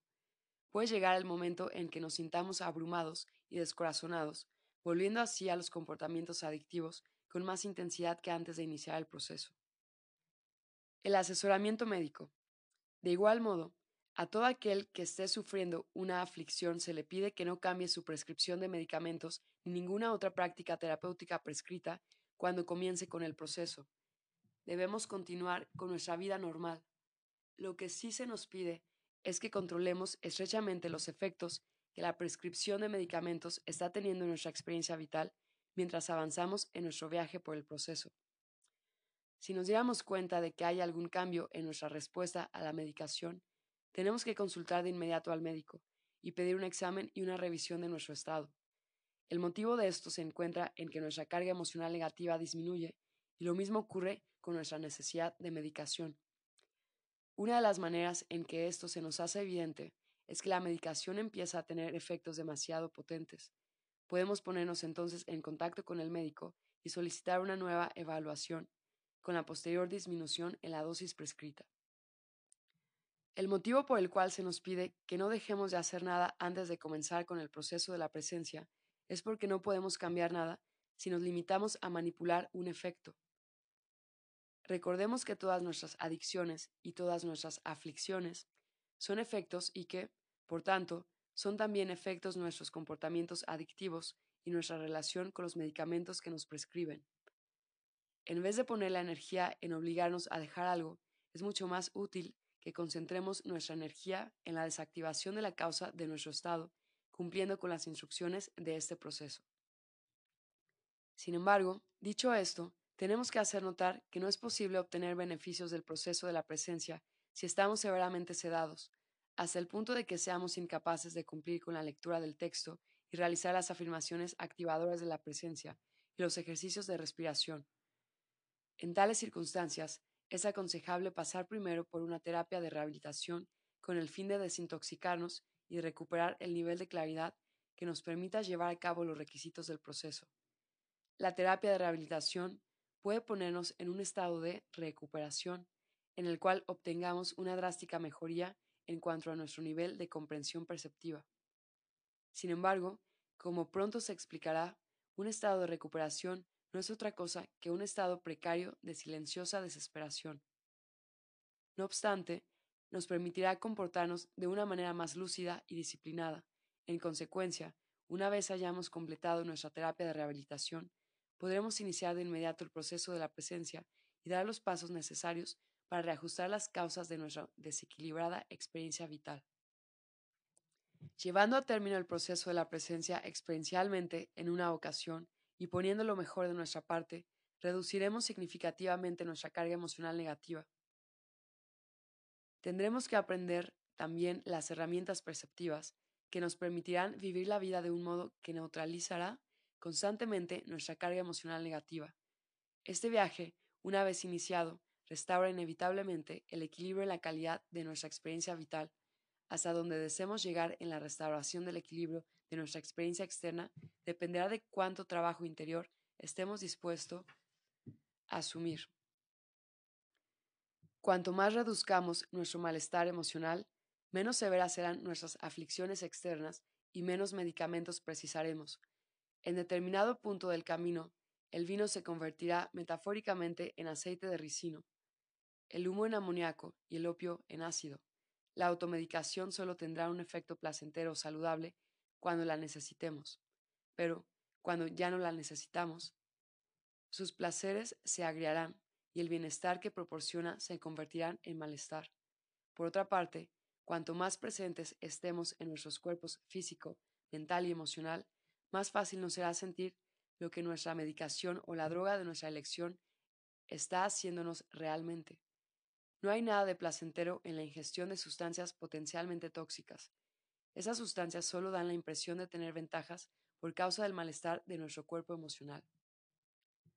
Al reducir la carga emocional negativa que genera este estado de desequilibrio, desmantelamos automáticamente los cimientos en los que se sustenta. Si llevamos mucho tiempo automedicándonos o ingiriendo medicamentos bajo prescripción médica, será importante que entremos en este proceso con la intención clara de neutralizar las causas de nuestra experiencia desagradable y que no nos preocupemos con los efectos de este malestar. Si somos adictos, quizás sintamos una profunda vergüenza y una dolorosa culpabilidad, pero esto no es necesario. Nos automedicamos porque la sociedad en su conjunto no está lo suficientemente presente, ni tiene la suficiente claridad mental, ni la madurez emocional suficiente como para ayudarnos, aunque tampoco se trata de culpar a la sociedad por nuestro estado, dado que, en resumidas cuentas, si nos basamos en la ley de causa y efecto, somos responsables de nuestros problemas. Conviene que recordemos que toda adicción es automedicación, toda adicción es una experiencia que estamos teniendo. Todas las experiencias que estamos teniendo se pueden cambiar. También conviene que, en el caso de una adicción de antiguo, se le dedique una compasiva cantidad de tiempo, con el fin de desenmarañarla y neutralizarla. En general, los programas de adicción convencen al adicto de que siempre será un adicto y que, por tanto, tiene que asistir a las reuniones de grupo regular e indefinidamente, para siempre, o de lo contrario recaerá en su adicción. El proceso de la presencia nos pide que pongamos en tela de juicio esas trasnochadas creencias, así como la inevitable prisión perceptiva autoimpuesta de una mentalidad victimista, que es lo que se apoya y mantiene en esas interminables reuniones de grupo. El proceso también pide a los adictos que ya asisten a estas reuniones que observen de qué modo los adictos supuestamente abstinentes o recuperados han transferido su comportamiento adictivo a otros aspectos de su experiencia vital. Los alcohólicos recuperados fuman más, los fumadores recuperados comen más, los heroinómanos recuperados se refugian en los calmantes. La recuperación, el acto de encubrir el asunto reprimido que nuestra experiencia vital está intentando sacar a la luz, Pie de página. El autor vuelve a hacer uso de los significados de las palabras en inglés, dada la similitud entre recovery, recuperación, y covering, encubrir, nota del autor. La recuperación lleva siempre a una vida de silenciosa desesperación, mientras que el descubrimiento, el acto de asumir los asuntos reprimidos que emergen como material en bruto para el crecimiento emocional, lleva siempre a la vida, Al igual que ocurre con los medicamentos, la necesidad de asistir a las interminables reuniones del grupo de apoyo disminuirá automáticamente y cesará por completo en cuanto la carga negativa de nuestro cuerpo emocional quede neutralizada. La adicción no es un crimen, ni un pecado, ni una sentencia de muerte. Es una experiencia y todas las experiencias pueden cambiarse. El proceso de la presencia nos pide que asumamos la posibilidad de que nos encontramos al filo de una evolución en la sanidad. Desde la costumbre de ir corriendo a otra persona para que nos alumbre sobre nuestro propio estado y para que haga cambios reales en la calidad de nuestras experiencias vitales, se nos invita ahora a que nos demos cuenta de que esas capacidades que hemos estado buscando automáticamente ahí afuera están en realidad dentro de cada uno de nosotros. Hasta el momento, el paradigma grupal del programa de 12 pasos Pie de página, sistema de recuperación de adicciones muy extendido que se basa en el apoyo de grupo de iguales. Es el sistema que se utiliza, por ejemplo, en Alcohólicos Anónimos, nota del autor. Hasta el momento, el paradigma grupal del programa de 12 pasos ha sido necesario en nuestra evolución. Ha permitido que muchas personas sacaran la cabeza del agua cuando lo más seguro es que se hubieran ahogado pero ahora disponemos de un procedimiento que nos ofrece algo hacia lo que nadar. Nuestra presencia interior es la sólida roca que nos permitirá salir de nuevo a tierra firme. Lo que se nos pide ahora que consideremos es la posibilidad de que exista un décimo tercer paso, un paso que no se encuentra yendo hacia afuera, hacia el mundo, sino entrando profundamente en nuestro interior. Este paso no niega en modo alguno las experiencias que nos han traído hasta aquí, sino que las reconoce como parte necesaria de nuestra evolución, pero, al igual que cuando nuestro viaje nos lleva a ascender por una escalera, si no levantamos el pie del peldaño en el cual nos encontramos, no vamos a poder ponerlo en el siguiente peldaño, dando un paso que nos invita a evolucionar desde la recuperación hasta el descubrimiento, y que nos haga dar un audaz salto desde la aceptación silenciosa de nuestro problema hasta la posibilidad de vivir sin ningún tipo de dificultad. El proceso de la presencia pide también a aquellos de nosotros que tienen una aflicción crónica, incurable o supuestamente terminal, que pongan en tela de juicio y desafíen el trasnochado sistema de creencias de la medicina alopática y de la psiquiatría. No tenemos por qué creernos que lo que sufrimos es algo incurable, simplemente porque nos lo haya dicho un médico. En el lenguaje de la autenticidad, la palabra incurable significa no sé qué hacer por usted. Sin embargo, los médicos la utilizan para decir, usted se va a morir y no hay nadie, nadie que pueda hacer nada por usted. Tenemos que desafiar al ciego sistema de creencias de esas personas que tratan solo con la superficie de la vida, así como de aquellas excesivamente cerebrales en su visión del mundo. La medicina alopática es estupenda para enfrentarse, controlar y sedar cualquier traumatismo físico. Sin embargo, la mayoría de los médicos alópatas no entienden muy bien el aspecto causal de la adicción o de la aflicción. Por ejemplo, si tenemos un accidente de tráfico y resultamos físicamente heridos, o si los síntomas de nuestra enfermedad o de nuestra adicción están llegando a un punto en que la vida se vuelve insoportable, el ir a un médico o a un especialista médico es algo absolutamente necesario. Ellos saben cómo enmendar los huesos y cómo curar las heridas. Saben cómo sedar y controlar los síntomas físicos, mentales y emocionales para que podamos funcionar con normalidad. Pero si queremos neutralizar la carga emocional causal que está llevándonos inconscientemente a que se manifiesten los accidentes en los que resultamos heridos o las enfermedades que nos debilitan física, mental o emocionalmente, entonces puede ser que el médico sea la última persona a la que debamos recurrir, y esto porque su formación le ha enseñado a buscar explicaciones físicas a los estados de malestar, su especialidad se halla en la esfera de los efectos y no en la de las causas. El proceso de la presencia da un confiado paso en una nueva dirección, demuestra a todos los que están dispuestos a zambullirse en su propio abismo emocional que, aplicándose de lleno y con sinceridad al viaje de crecimiento emocional, uno puede superar por completo las causas de las adicciones y las aflicciones. Eso no quiere decir que se trate de un camino fácil o rápido, las drogas, los fármacos y las operaciones quirúrgicas son el camino fácil. El crecimiento emocional es uno de los senderos más dificultosos que podemos emprender en una época tan emocionalmente desequilibrada, mentalmente confusa y físicamente desviada. Sin embargo, gracias al sendero de la conciencia que todos compartimos, el éxito está garantizado. Pero, por difícil que pueda resultar el crecimiento emocional para algunos de nosotros, es infinitamente preferible a la dependencia que genera el estar condenado a una vida de reuniones de grupos de apoyo. También es infinitamente preferible a vivir con una enfermedad física que resulta, si cabe, más insoportable por los efectos secundarios de los medicamentos prescritos. El proceso de la presencia nos invita a ir más allá de todas estas incómodas y desagradables realidades.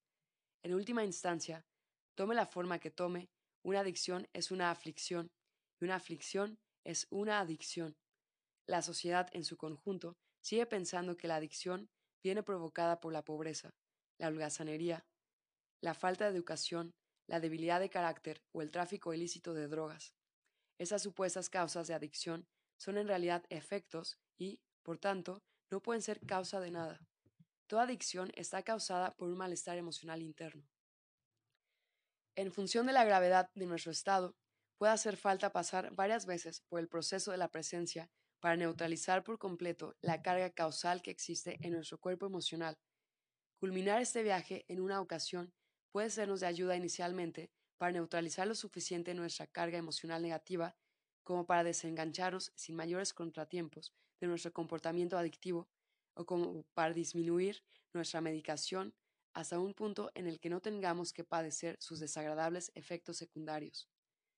Pasar por segunda vez este proceso puede sernos de gran ayuda para obtener unas vislumbres más profundas de las causas de nuestro malestar emocional, con el fin de comenzar conscientemente la tarea de neutralizarlas.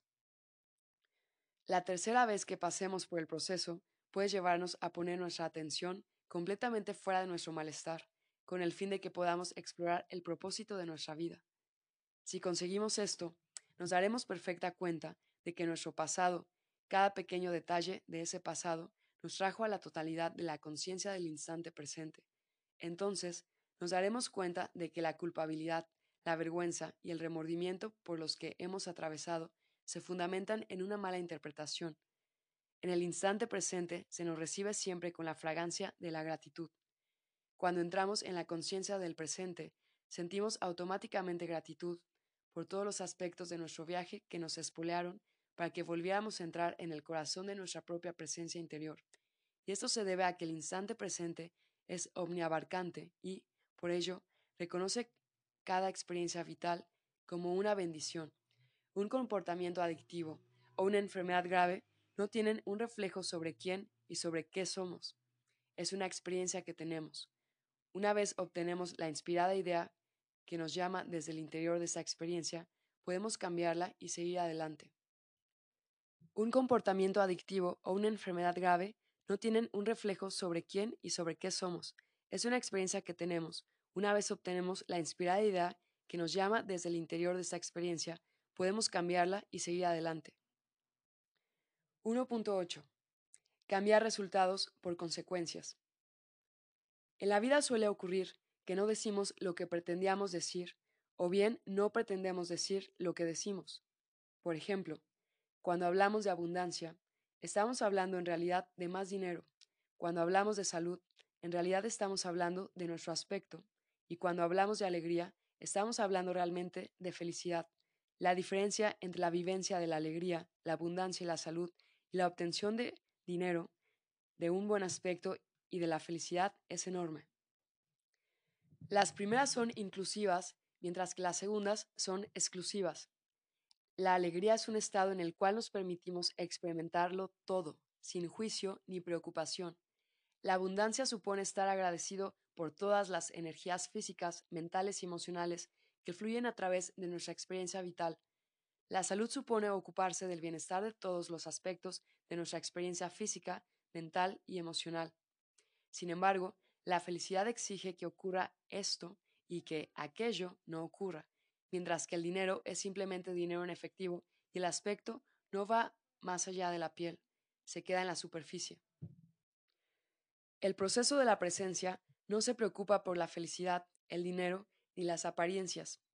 El proceso de la presencia es un medio para preparar el jardín de nuestra experiencia vital con el fin de plantar, abonar y cosechar los frutos inherentes de la conciencia del instante presente, que son la alegría, la abundancia y la salud. Debido a nuestras necesidades y creencias inconscientes, lo más probable es que entremos en este viaje con intenciones muy específicas y, por tanto, exclusivas. Esto es normal, pero este proceso no trata de cosas específicas, lo que trata es de abrir los horizontes de nuestra experiencia vital para que podamos hacernos inclusivos y, por tanto, omniabarcantes. La unidad es inclusiva y omniabarcante. El proceso de la presencia intenta recordarnos que la alegría está en todas partes, que la abundancia está en todas partes y que la salud está en todas partes. Y, debido a esto, la alegría es abundancia, la abundancia es salud y la salud es alegría. Si nos abrazamos de verdad a una de estas cualidades en nuestra experiencia vital, las abrazaremos automáticamente todas. Cuando nos movemos a través del proceso de la presencia, es normal que busquemos resultados. Todos hemos crecido en un mundo en el que casi cada uno de los aspectos de nuestra experiencia es un medio para alcanzar un fin, y en el que el resultado de casi todas nuestras actividades se tiene por una forma de medida. Es poco probable, por tanto, que hayamos aprendido a ser incondicionales. Debido a esto, es normal que queramos controlar nuestros progresos y medir nuestros éxitos en este proceso observando nuestras circunstancias vitales externas, aunque se nos pida que no lo hagamos. Se nos pide que no nos preocupemos inicialmente por los resultados porque, en un principio, no vamos a saber dónde mirar para ver esos resultados e, inevitablemente, vamos a examinar los aspectos erróneos de nuestra experiencia vital externa. No existe una medida estándar en este proceso que nos permita calibrar el éxito. Nuestras falsas expectativas ahogarán siempre nuestros esfuerzos e, infundirán dudas. Esto se debe a que nuestra búsqueda de resultados está motivada en un principio por nuestras necesidades y creencias inconscientes, pero si echamos una mirada honesta en nuestro interior, veremos que, inconscientemente, lo que de verdad necesitamos y queremos es llenar el gran agujero negro que hay en nuestro corazón. El proceso de la presencia no busca satisfacer nuestras necesidades y creencias inconscientes, sencillamente porque nunca podrán ser satisfechas. Eso es lo que define a un deseo como tal deseo. Es un hambre emocional que jamás puede ser saciada. El proceso de la presencia no trata, por tanto, de satisfacer nuestros deseos, sino de enseñarnos cómo ir más allá de ellos para que podamos experimentar un único instante de elección real. Evidentemente, necesitaremos saber que realmente está ocurriendo algo como consecuencia de habernos sumergido en este proceso. Eso es normal y completamente aceptable, siguiendo las fáciles instrucciones que se nos dan al comienzo del viaje y durante todo su transcurso, podemos estar seguros de que recibiremos confirmación constante de que algo está sucediendo. La confirmación vendrá porque ese proceso es real y, por tanto, tiene un impacto inmediato sobre nuestras experiencias internas y externas. Sin embargo, las consecuencias iniciales del viaje quizás no sean lo que uno desea o espera. De hecho, rara vez lo son, y rara vez lo son porque, por muy preparados físicamente que creamos estar, por muy ágiles mentalmente que pensemos que somos, por muy maduros emocionalmente o por muy conscientes espiritualmente que nos veamos, todos, en mayor o menor medida, entramos en un viaje como este con la esperanza de que apague las llamas de nuestras necesidades y creencias inconscientes. La verdad pura y dura de vivir en este mundo es que, desde que dejamos la infancia, nuestro barómetro consciente e inconsciente del logro ha sido el de en qué medida hemos sido capaces de dominar y someter nuestras necesidades y creencias. Si no, si no sometemos a estas incansables voces interiores, supondremos automáticamente que no estamos consiguiendo nada, pero, si lo hacemos, sentiremos que sí estamos consiguiendo algo. Esta es la razón por la cual el mundo exterior nos extravía una y otra vez, porque el mundo exterior solo habla de nuestras necesidades y creencias, pero no habla de nosotros.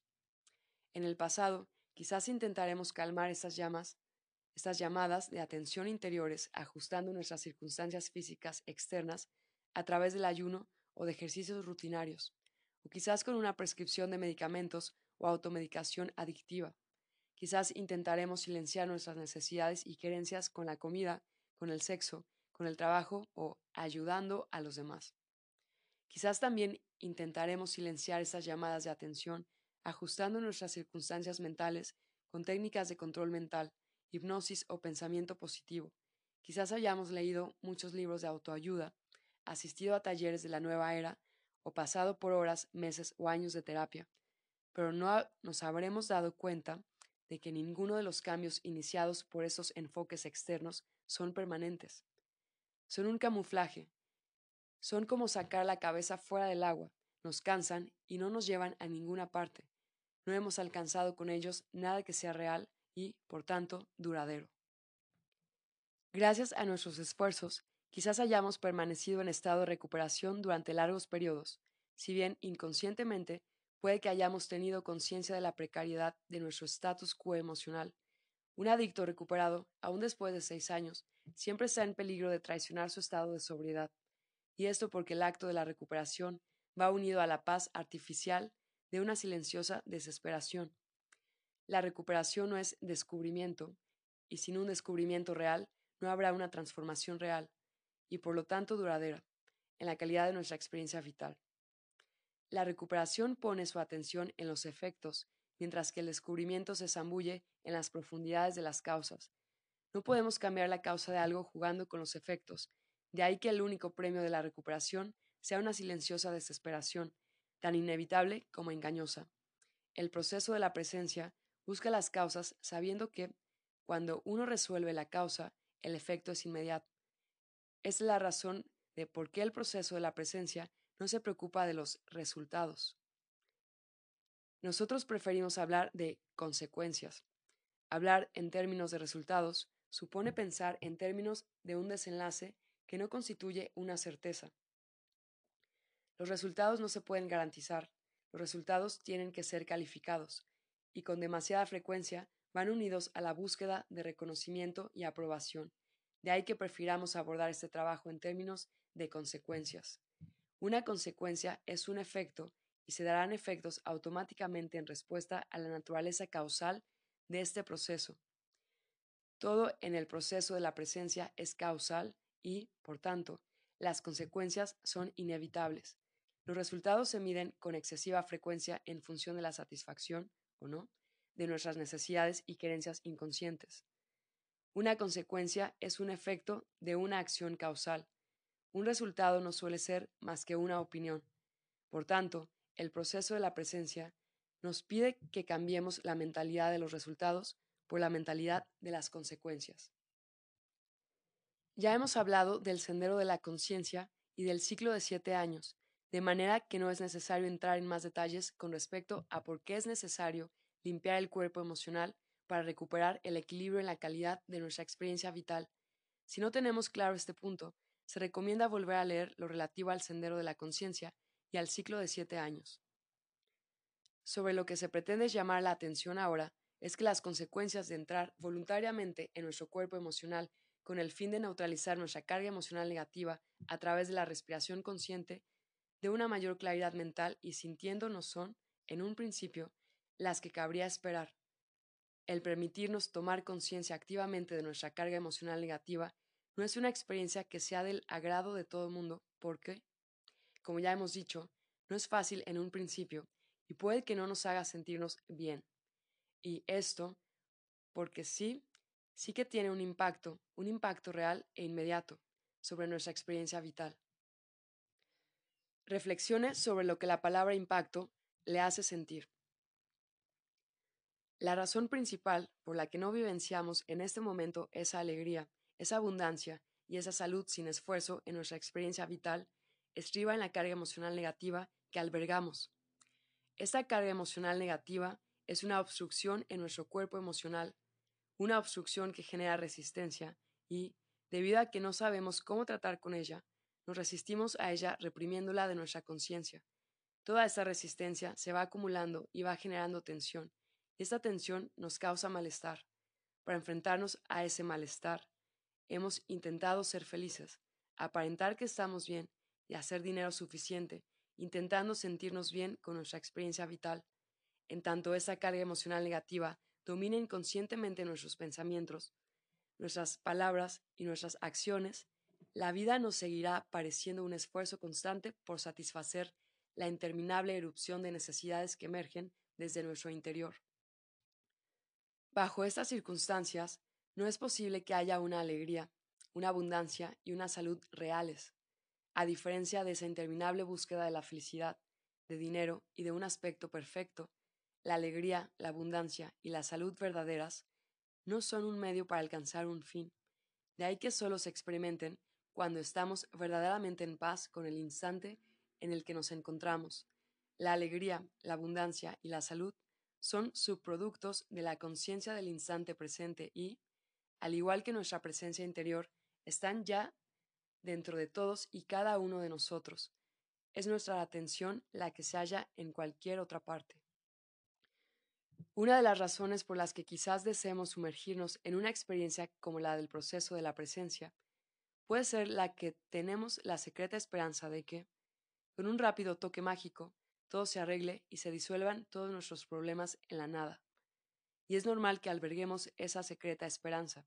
Vivimos en una sociedad de gratificaciones instantáneas y, por otra parte, llevamos demasiado tiempo sufriendo ese malestar emocional y, hasta cierto punto, todos vivimos en una silenciosa desesperación. Afortunadamente, como bien nos ha enseñado nuestro pasado, no ha habido soluciones fáciles ni rápidas para nuestras circunstancias actuales que hayan tenido un impacto real y duradero en la calidad de nuestra experiencia vital. Hay multitud de rutas de escape, pero no hay paz en ninguna de ellas. Esa es la fría y dura realidad del cuerpo emocional, que no hay manera de sortearlo. La única salida pasa por atravesarlo. Solo mirando profundamente en tu interior puedes profundizar en tu relación contigo mismo. El proceso de la presencia nos enseña todo lo necesario para llevar a cabo el esfuerzo de mirar profundamente en nuestro interior. Cuando echemos la vista atrás, nos daremos cuenta de que se nos pidió muy poco para lo mucho que conseguimos llevando a término este viaje. Sin embargo, son esenciales nuestro compromiso y nuestra participación consciente.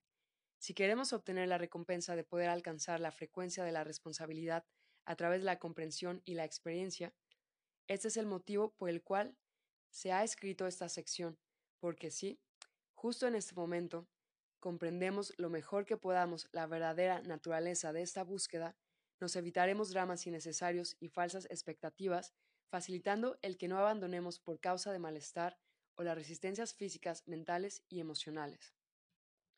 Tenemos que aceptar que, si hemos nacido en este mundo y nos hemos convertido en ciudadanos normales de nuestra sociedad, hay necesariamente una tormenta rugiendo en nuestro interior, porque lo que se acepta como normal en este mundo es un estado de silenciosa desesperación, y, por mucho que nos gustara negar su existencia, está controlada y sedada tormenta interior. Esta controlada y sedada tormenta interior no se puede ocultar. Si echamos un vistazo al planeta, veremos los resultados externos de este estado interno por todas partes, es la tormenta de la dualidad, es la guerra entre la autenticidad y la falsedad, es la gran escisión entre la presencia y la ficción, es la inmensa grieta del miedo, la ira y el pesar entre el yo adulto y el yo infantil. Si buscamos la verdadera paz, tenemos que sumergirnos en esta tormenta voluntaria y conscientemente, y no necesitamos llevar con nosotros los asuntos del mundo exterior para sumergirnos en esta tormenta, porque la entrada a este caos está dentro de cada uno de nosotros. El proceso de la presencia nos invita a entrar voluntariamente en nuestra tormenta interior como un aficionado al puenting se lanza al fondo de un precipicio. Nuestra presencia interior será el correaje que guiará siempre nuestra valentía y nuestra necedad. Nos llevará hasta el ojo del huracán y nos orientará hasta que lleguemos al otro lado.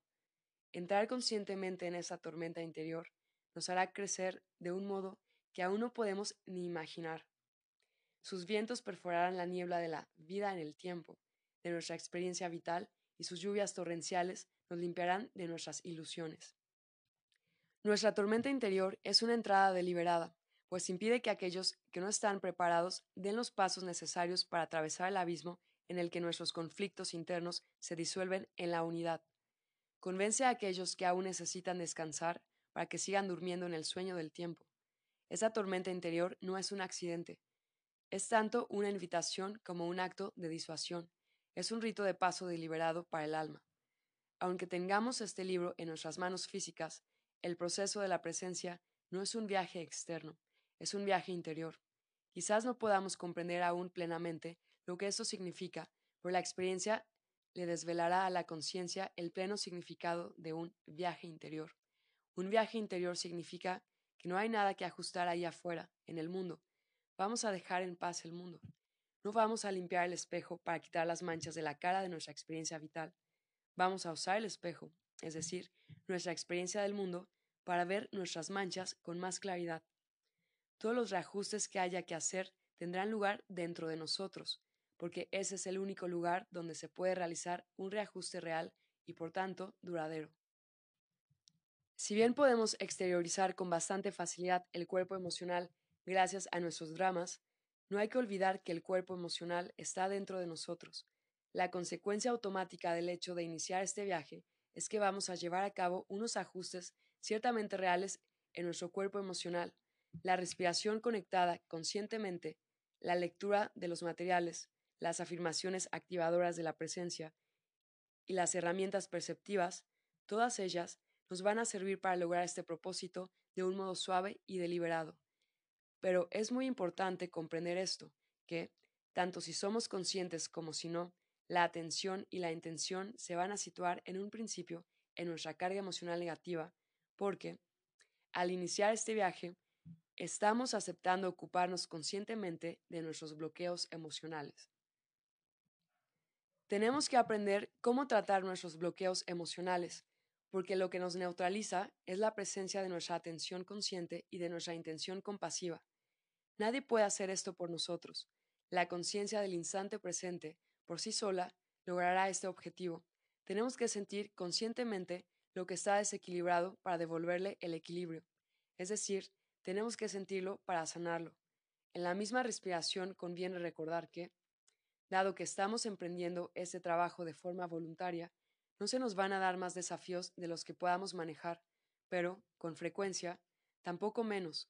Si guardamos ciertas ideas en nuestro corazón en este mismo instante, nos aseguraremos de que el viaje sea más amable. Una de las ideas que tenemos que comprender es esta. Nuestra experiencia del mundo exterior en este momento es un efecto, toda ella. ¿Por qué conviene que guardemos esta idea en nuestro corazón? Porque poniendo deliberadamente la atención y la intención sobre nuestra carga emocional negativa, vamos a hacer que se manifiesten experiencias físicas, mentales y emocionales que serán un reflejo de aquello en lo que nos estamos concentrando interiormente. Para la mayoría de las personas, el reflejo externo, el efecto, de situar la atención consciente y voluntariamente sobre la propia carga emocional negativa, la causa, consiste en que empezamos a sentirnos desdichados, en que no parecemos tener buen aspecto y en que tenemos problemas con el dinero. En otras palabras, cuando iniciamos el viaje del proceso de la presencia, puede dar la impresión desde fuera de que nuestra experiencia vital externa va peor. Puede parecer que nuestras necesidades y querencias no solo están siendo ignoradas, sino que están siendo exageradas. Esto no es real, no es verdad, es un reflejo de algo de, nuestra infancia. Sin embargo, debido a nuestra adicción a creer que el efecto es la causa, o que el mundo exterior es la razón de que no nos sintamos en paz por dentro, es probable que reaccionemos negativamente a ese repentino cambio en las circunstancias. Así pues, convendrá estar alerta. Hemos de ser conscientes de esto. Se ha escrito un capítulo titulado confirmación, y se ha situado estratégicamente en la segunda parte de este libro para ayudarnos a atravesar conscientemente esos repentinos cambios externos con una mayor conciencia interior. Si nuestra experiencia vital parece deteriorarse o sumirse en un malestar mayor o en una situación extraña, tenemos que recordarnos que esto está ocurriendo porque hemos iniciado el proceso de la presencia, porque estamos poniendo deliberadamente nuestra atención en nuestros bloqueos emocionales, tenemos que recordarnos que esos indicadores externos de un incremento de turbulencias en nuestra experiencia vital son en realidad muy positivos. Son signos claros de progreso. Sin embargo, también debemos tener en cuenta que hay un niño dentro de nosotros, un niño que necesita y quiere felicidad, que pretende parecer bueno y que quiere hacer un montón de dinero para comprarse cosas y poder sentirse más seguro. A este aspecto infantil de nuestro ser se le puede antojar desastroso el cambio repentino en nuestras circunstancias externas. Puede parecerle el fin del mundo. En cierto modo lo es. Es el fin de nuestro mundo de falsedad y ficción. Pero ese mundo tiene que disolverse para que podamos experimentar nuestra presencia interior. Así pues, mientras pasamos por estas desagradables experiencias, hemos de tener paciencia y hemos de ser compasivos con nosotros mismos. Esa es la razón por la que se nos pide que confiemos en el proceso. Es la razón por la que se nos dice que para salir hay que atravesar por medio. Es la razón por la que se nos dice que completemos el proceso, sea como sea. Es mejor no empezar este viaje que echar a correr justo cuando empezamos a dar con nuestros bloqueos emocionales. Esta repentina experiencia externa de malestar físico, mental y emocional se termina pasando siempre en tanto en cuanto completemos el proceso, puesto que forma parte del proceso, se nos echa encima deliberadamente para que la pasemos. Sale a la superficie deliberadamente para que la neutralicemos. Y así es como se neutraliza, no reprimiéndola, sino dejando que salga a la luz. No hay nada de malo en que no nos sintamos bien. Es bueno sentirse confuso e incómodo cuando intentamos limpiar de escombros nuestro cuerpo emocional. En principio, es una consecuencia favorable. El mero hecho de que nos vayamos sintiendo cada vez peor no quiere decir que estemos haciendo algo mal con el proceso. De hecho, la verdad es la contraria.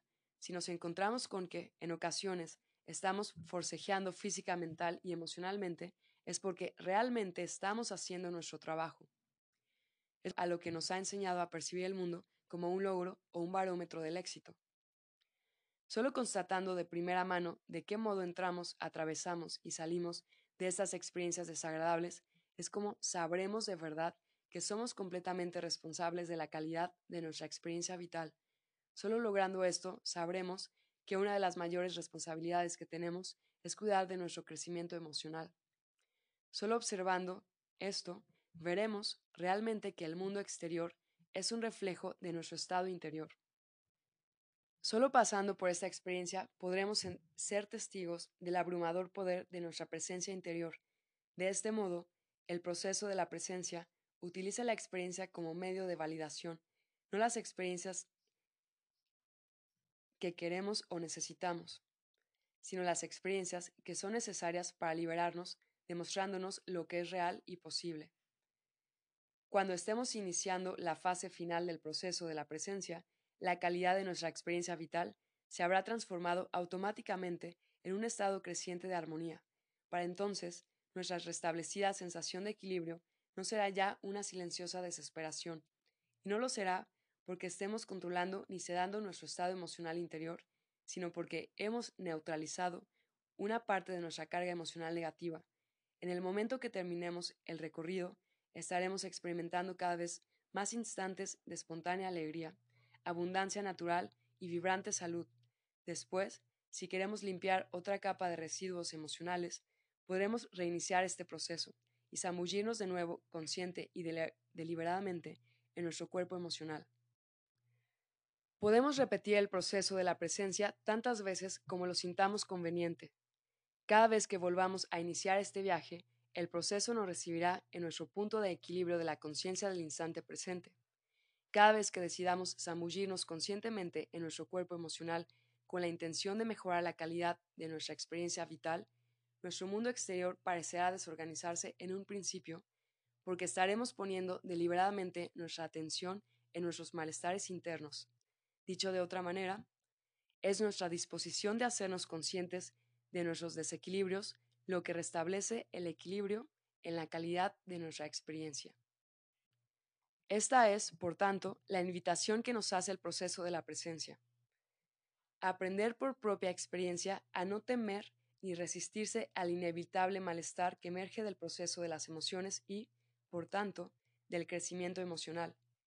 Se trata de aprender a través de la experiencia a no reaccionar ante el proceso emocional con un comportamiento dramático, como si estuviera acabándose el mundo. En lugar de esto, se trata de aprender a través de la experiencia abrazarse a los malestares del proceso de las emociones como señal de nuestros progresos interiores.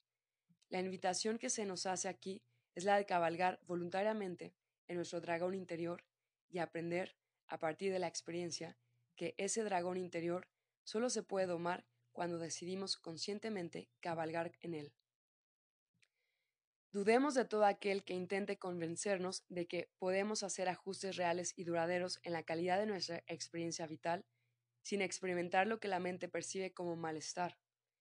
Nuestra disposición a interactuar conscientemente con nuestro malestar interior es la alquimia que alimenta nuestra transformación. Eso no quiere decir que tengamos que sufrir siempre innecesaria o absurdamente. Quiere decir que tenemos que enfrentarnos a lo que es real de una forma real.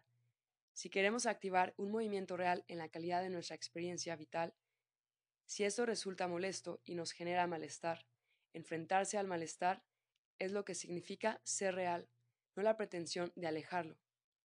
El proceso de la presencia es, así pues, el campo de batalla de los guerreros emocionales. Es una oportunidad para avanzar voluntariamente y desvainar la espada que nos liberará con su corte de la vida en el tiempo, que separará el trigo de la paja. No es este un trabajo fácil, ni es un trabajo para sentirse bien. Nada tiene que ver con la felicidad, ni con las apariencias, ni con el dinero. Pretende hacernos reales. Pretende que crezcamos emocionalmente. Pretende que seamos auténticos e íntegros. Pretende que tomemos nuestra vida con ambas manos y que resucitemos de entre los emocionalmente muertos. Hay un millón de excusas para abandonar que la mente encontrará aceptables. Lo extraño de nuestro deseo de cambiar la calidad de nuestra experiencia vital es que existe una parte de nuestra experiencia vital que en realidad no desea cambiar, nuestra mente. La mente es esa voz en la cabeza que sabe más que un perro viejo. Al principio nos anima siempre cuando queremos cambiar, pero son alardes vacíos. Finge estar de nuestra parte para que no nos percatemos de sus estratagemas, y finge porque, en realidad, la mente prefiere todo aquello que le resulta familiar. Ese es el motivo por el cual es tan difícil cambiar de hábitos. La mente no quiere cambios en absoluto.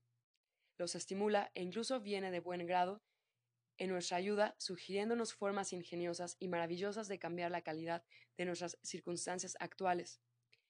Sin embargo, cuando intentamos de verdad llevar a cabo sus sugerencias y cambiar nuestra experiencia vital, la mente cambia de melodía. En cuanto nuestra experiencia deja de resultarle familiar, la mente inyecta en nuestros pensamientos palabras como malo, equivocado, peligroso, perjudicial, maligno, desagradable, etc. Estas palabras harán que sintamos miedo y el miedo nos llevará a dudar y a cuestionar la nueva dirección en la que nos estamos moviendo.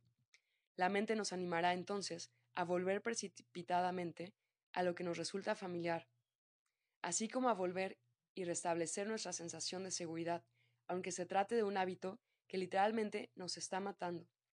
Sabe más que un perro viejo, de modo que, si utilizamos la mente como medio para calibrar las consecuencias de nuestros intentos por hacer cambios reales en la calidad de nuestra experiencia vital, nos estaremos metiendo en un callejón sin salida. Queremos cambiar, se nos ofrece la oportunidad de cambiar, aprovechamos la oportunidad, empezamos a sentirnos diferentes. La mente nos dice que esta sensación es un error. Nos entra miedo, nos volvemos en contra de aquello que está cambiando nuestra experiencia. Volvemos a lo que nos resulta más familiar y seguro. No conseguimos nada. Nos sentimos más frustrados y desilusionados que antes. La mente se ha hecho más fuerte y nosotros nos hemos hecho más débiles. Esa es la razón por la que se nos aconseja que nos comprometamos a llevar a término el proceso de la presencia, sea como sea. Cuando comencemos, debemos tener clara la intención de terminar, sean cuales sean las experiencias por las que tengamos que pasar. Tenemos que terminar cada sesión, diga lo que diga la mente, porque la mente será la última en aceptar y estimular los cambios que percibiremos inicialmente en nuestra experiencia vital externa al enfrentarnos a nuestro malestar emocional interior. Abandonar el proceso le dará a la mente más fuerza y dominio sobre nuestro espíritu.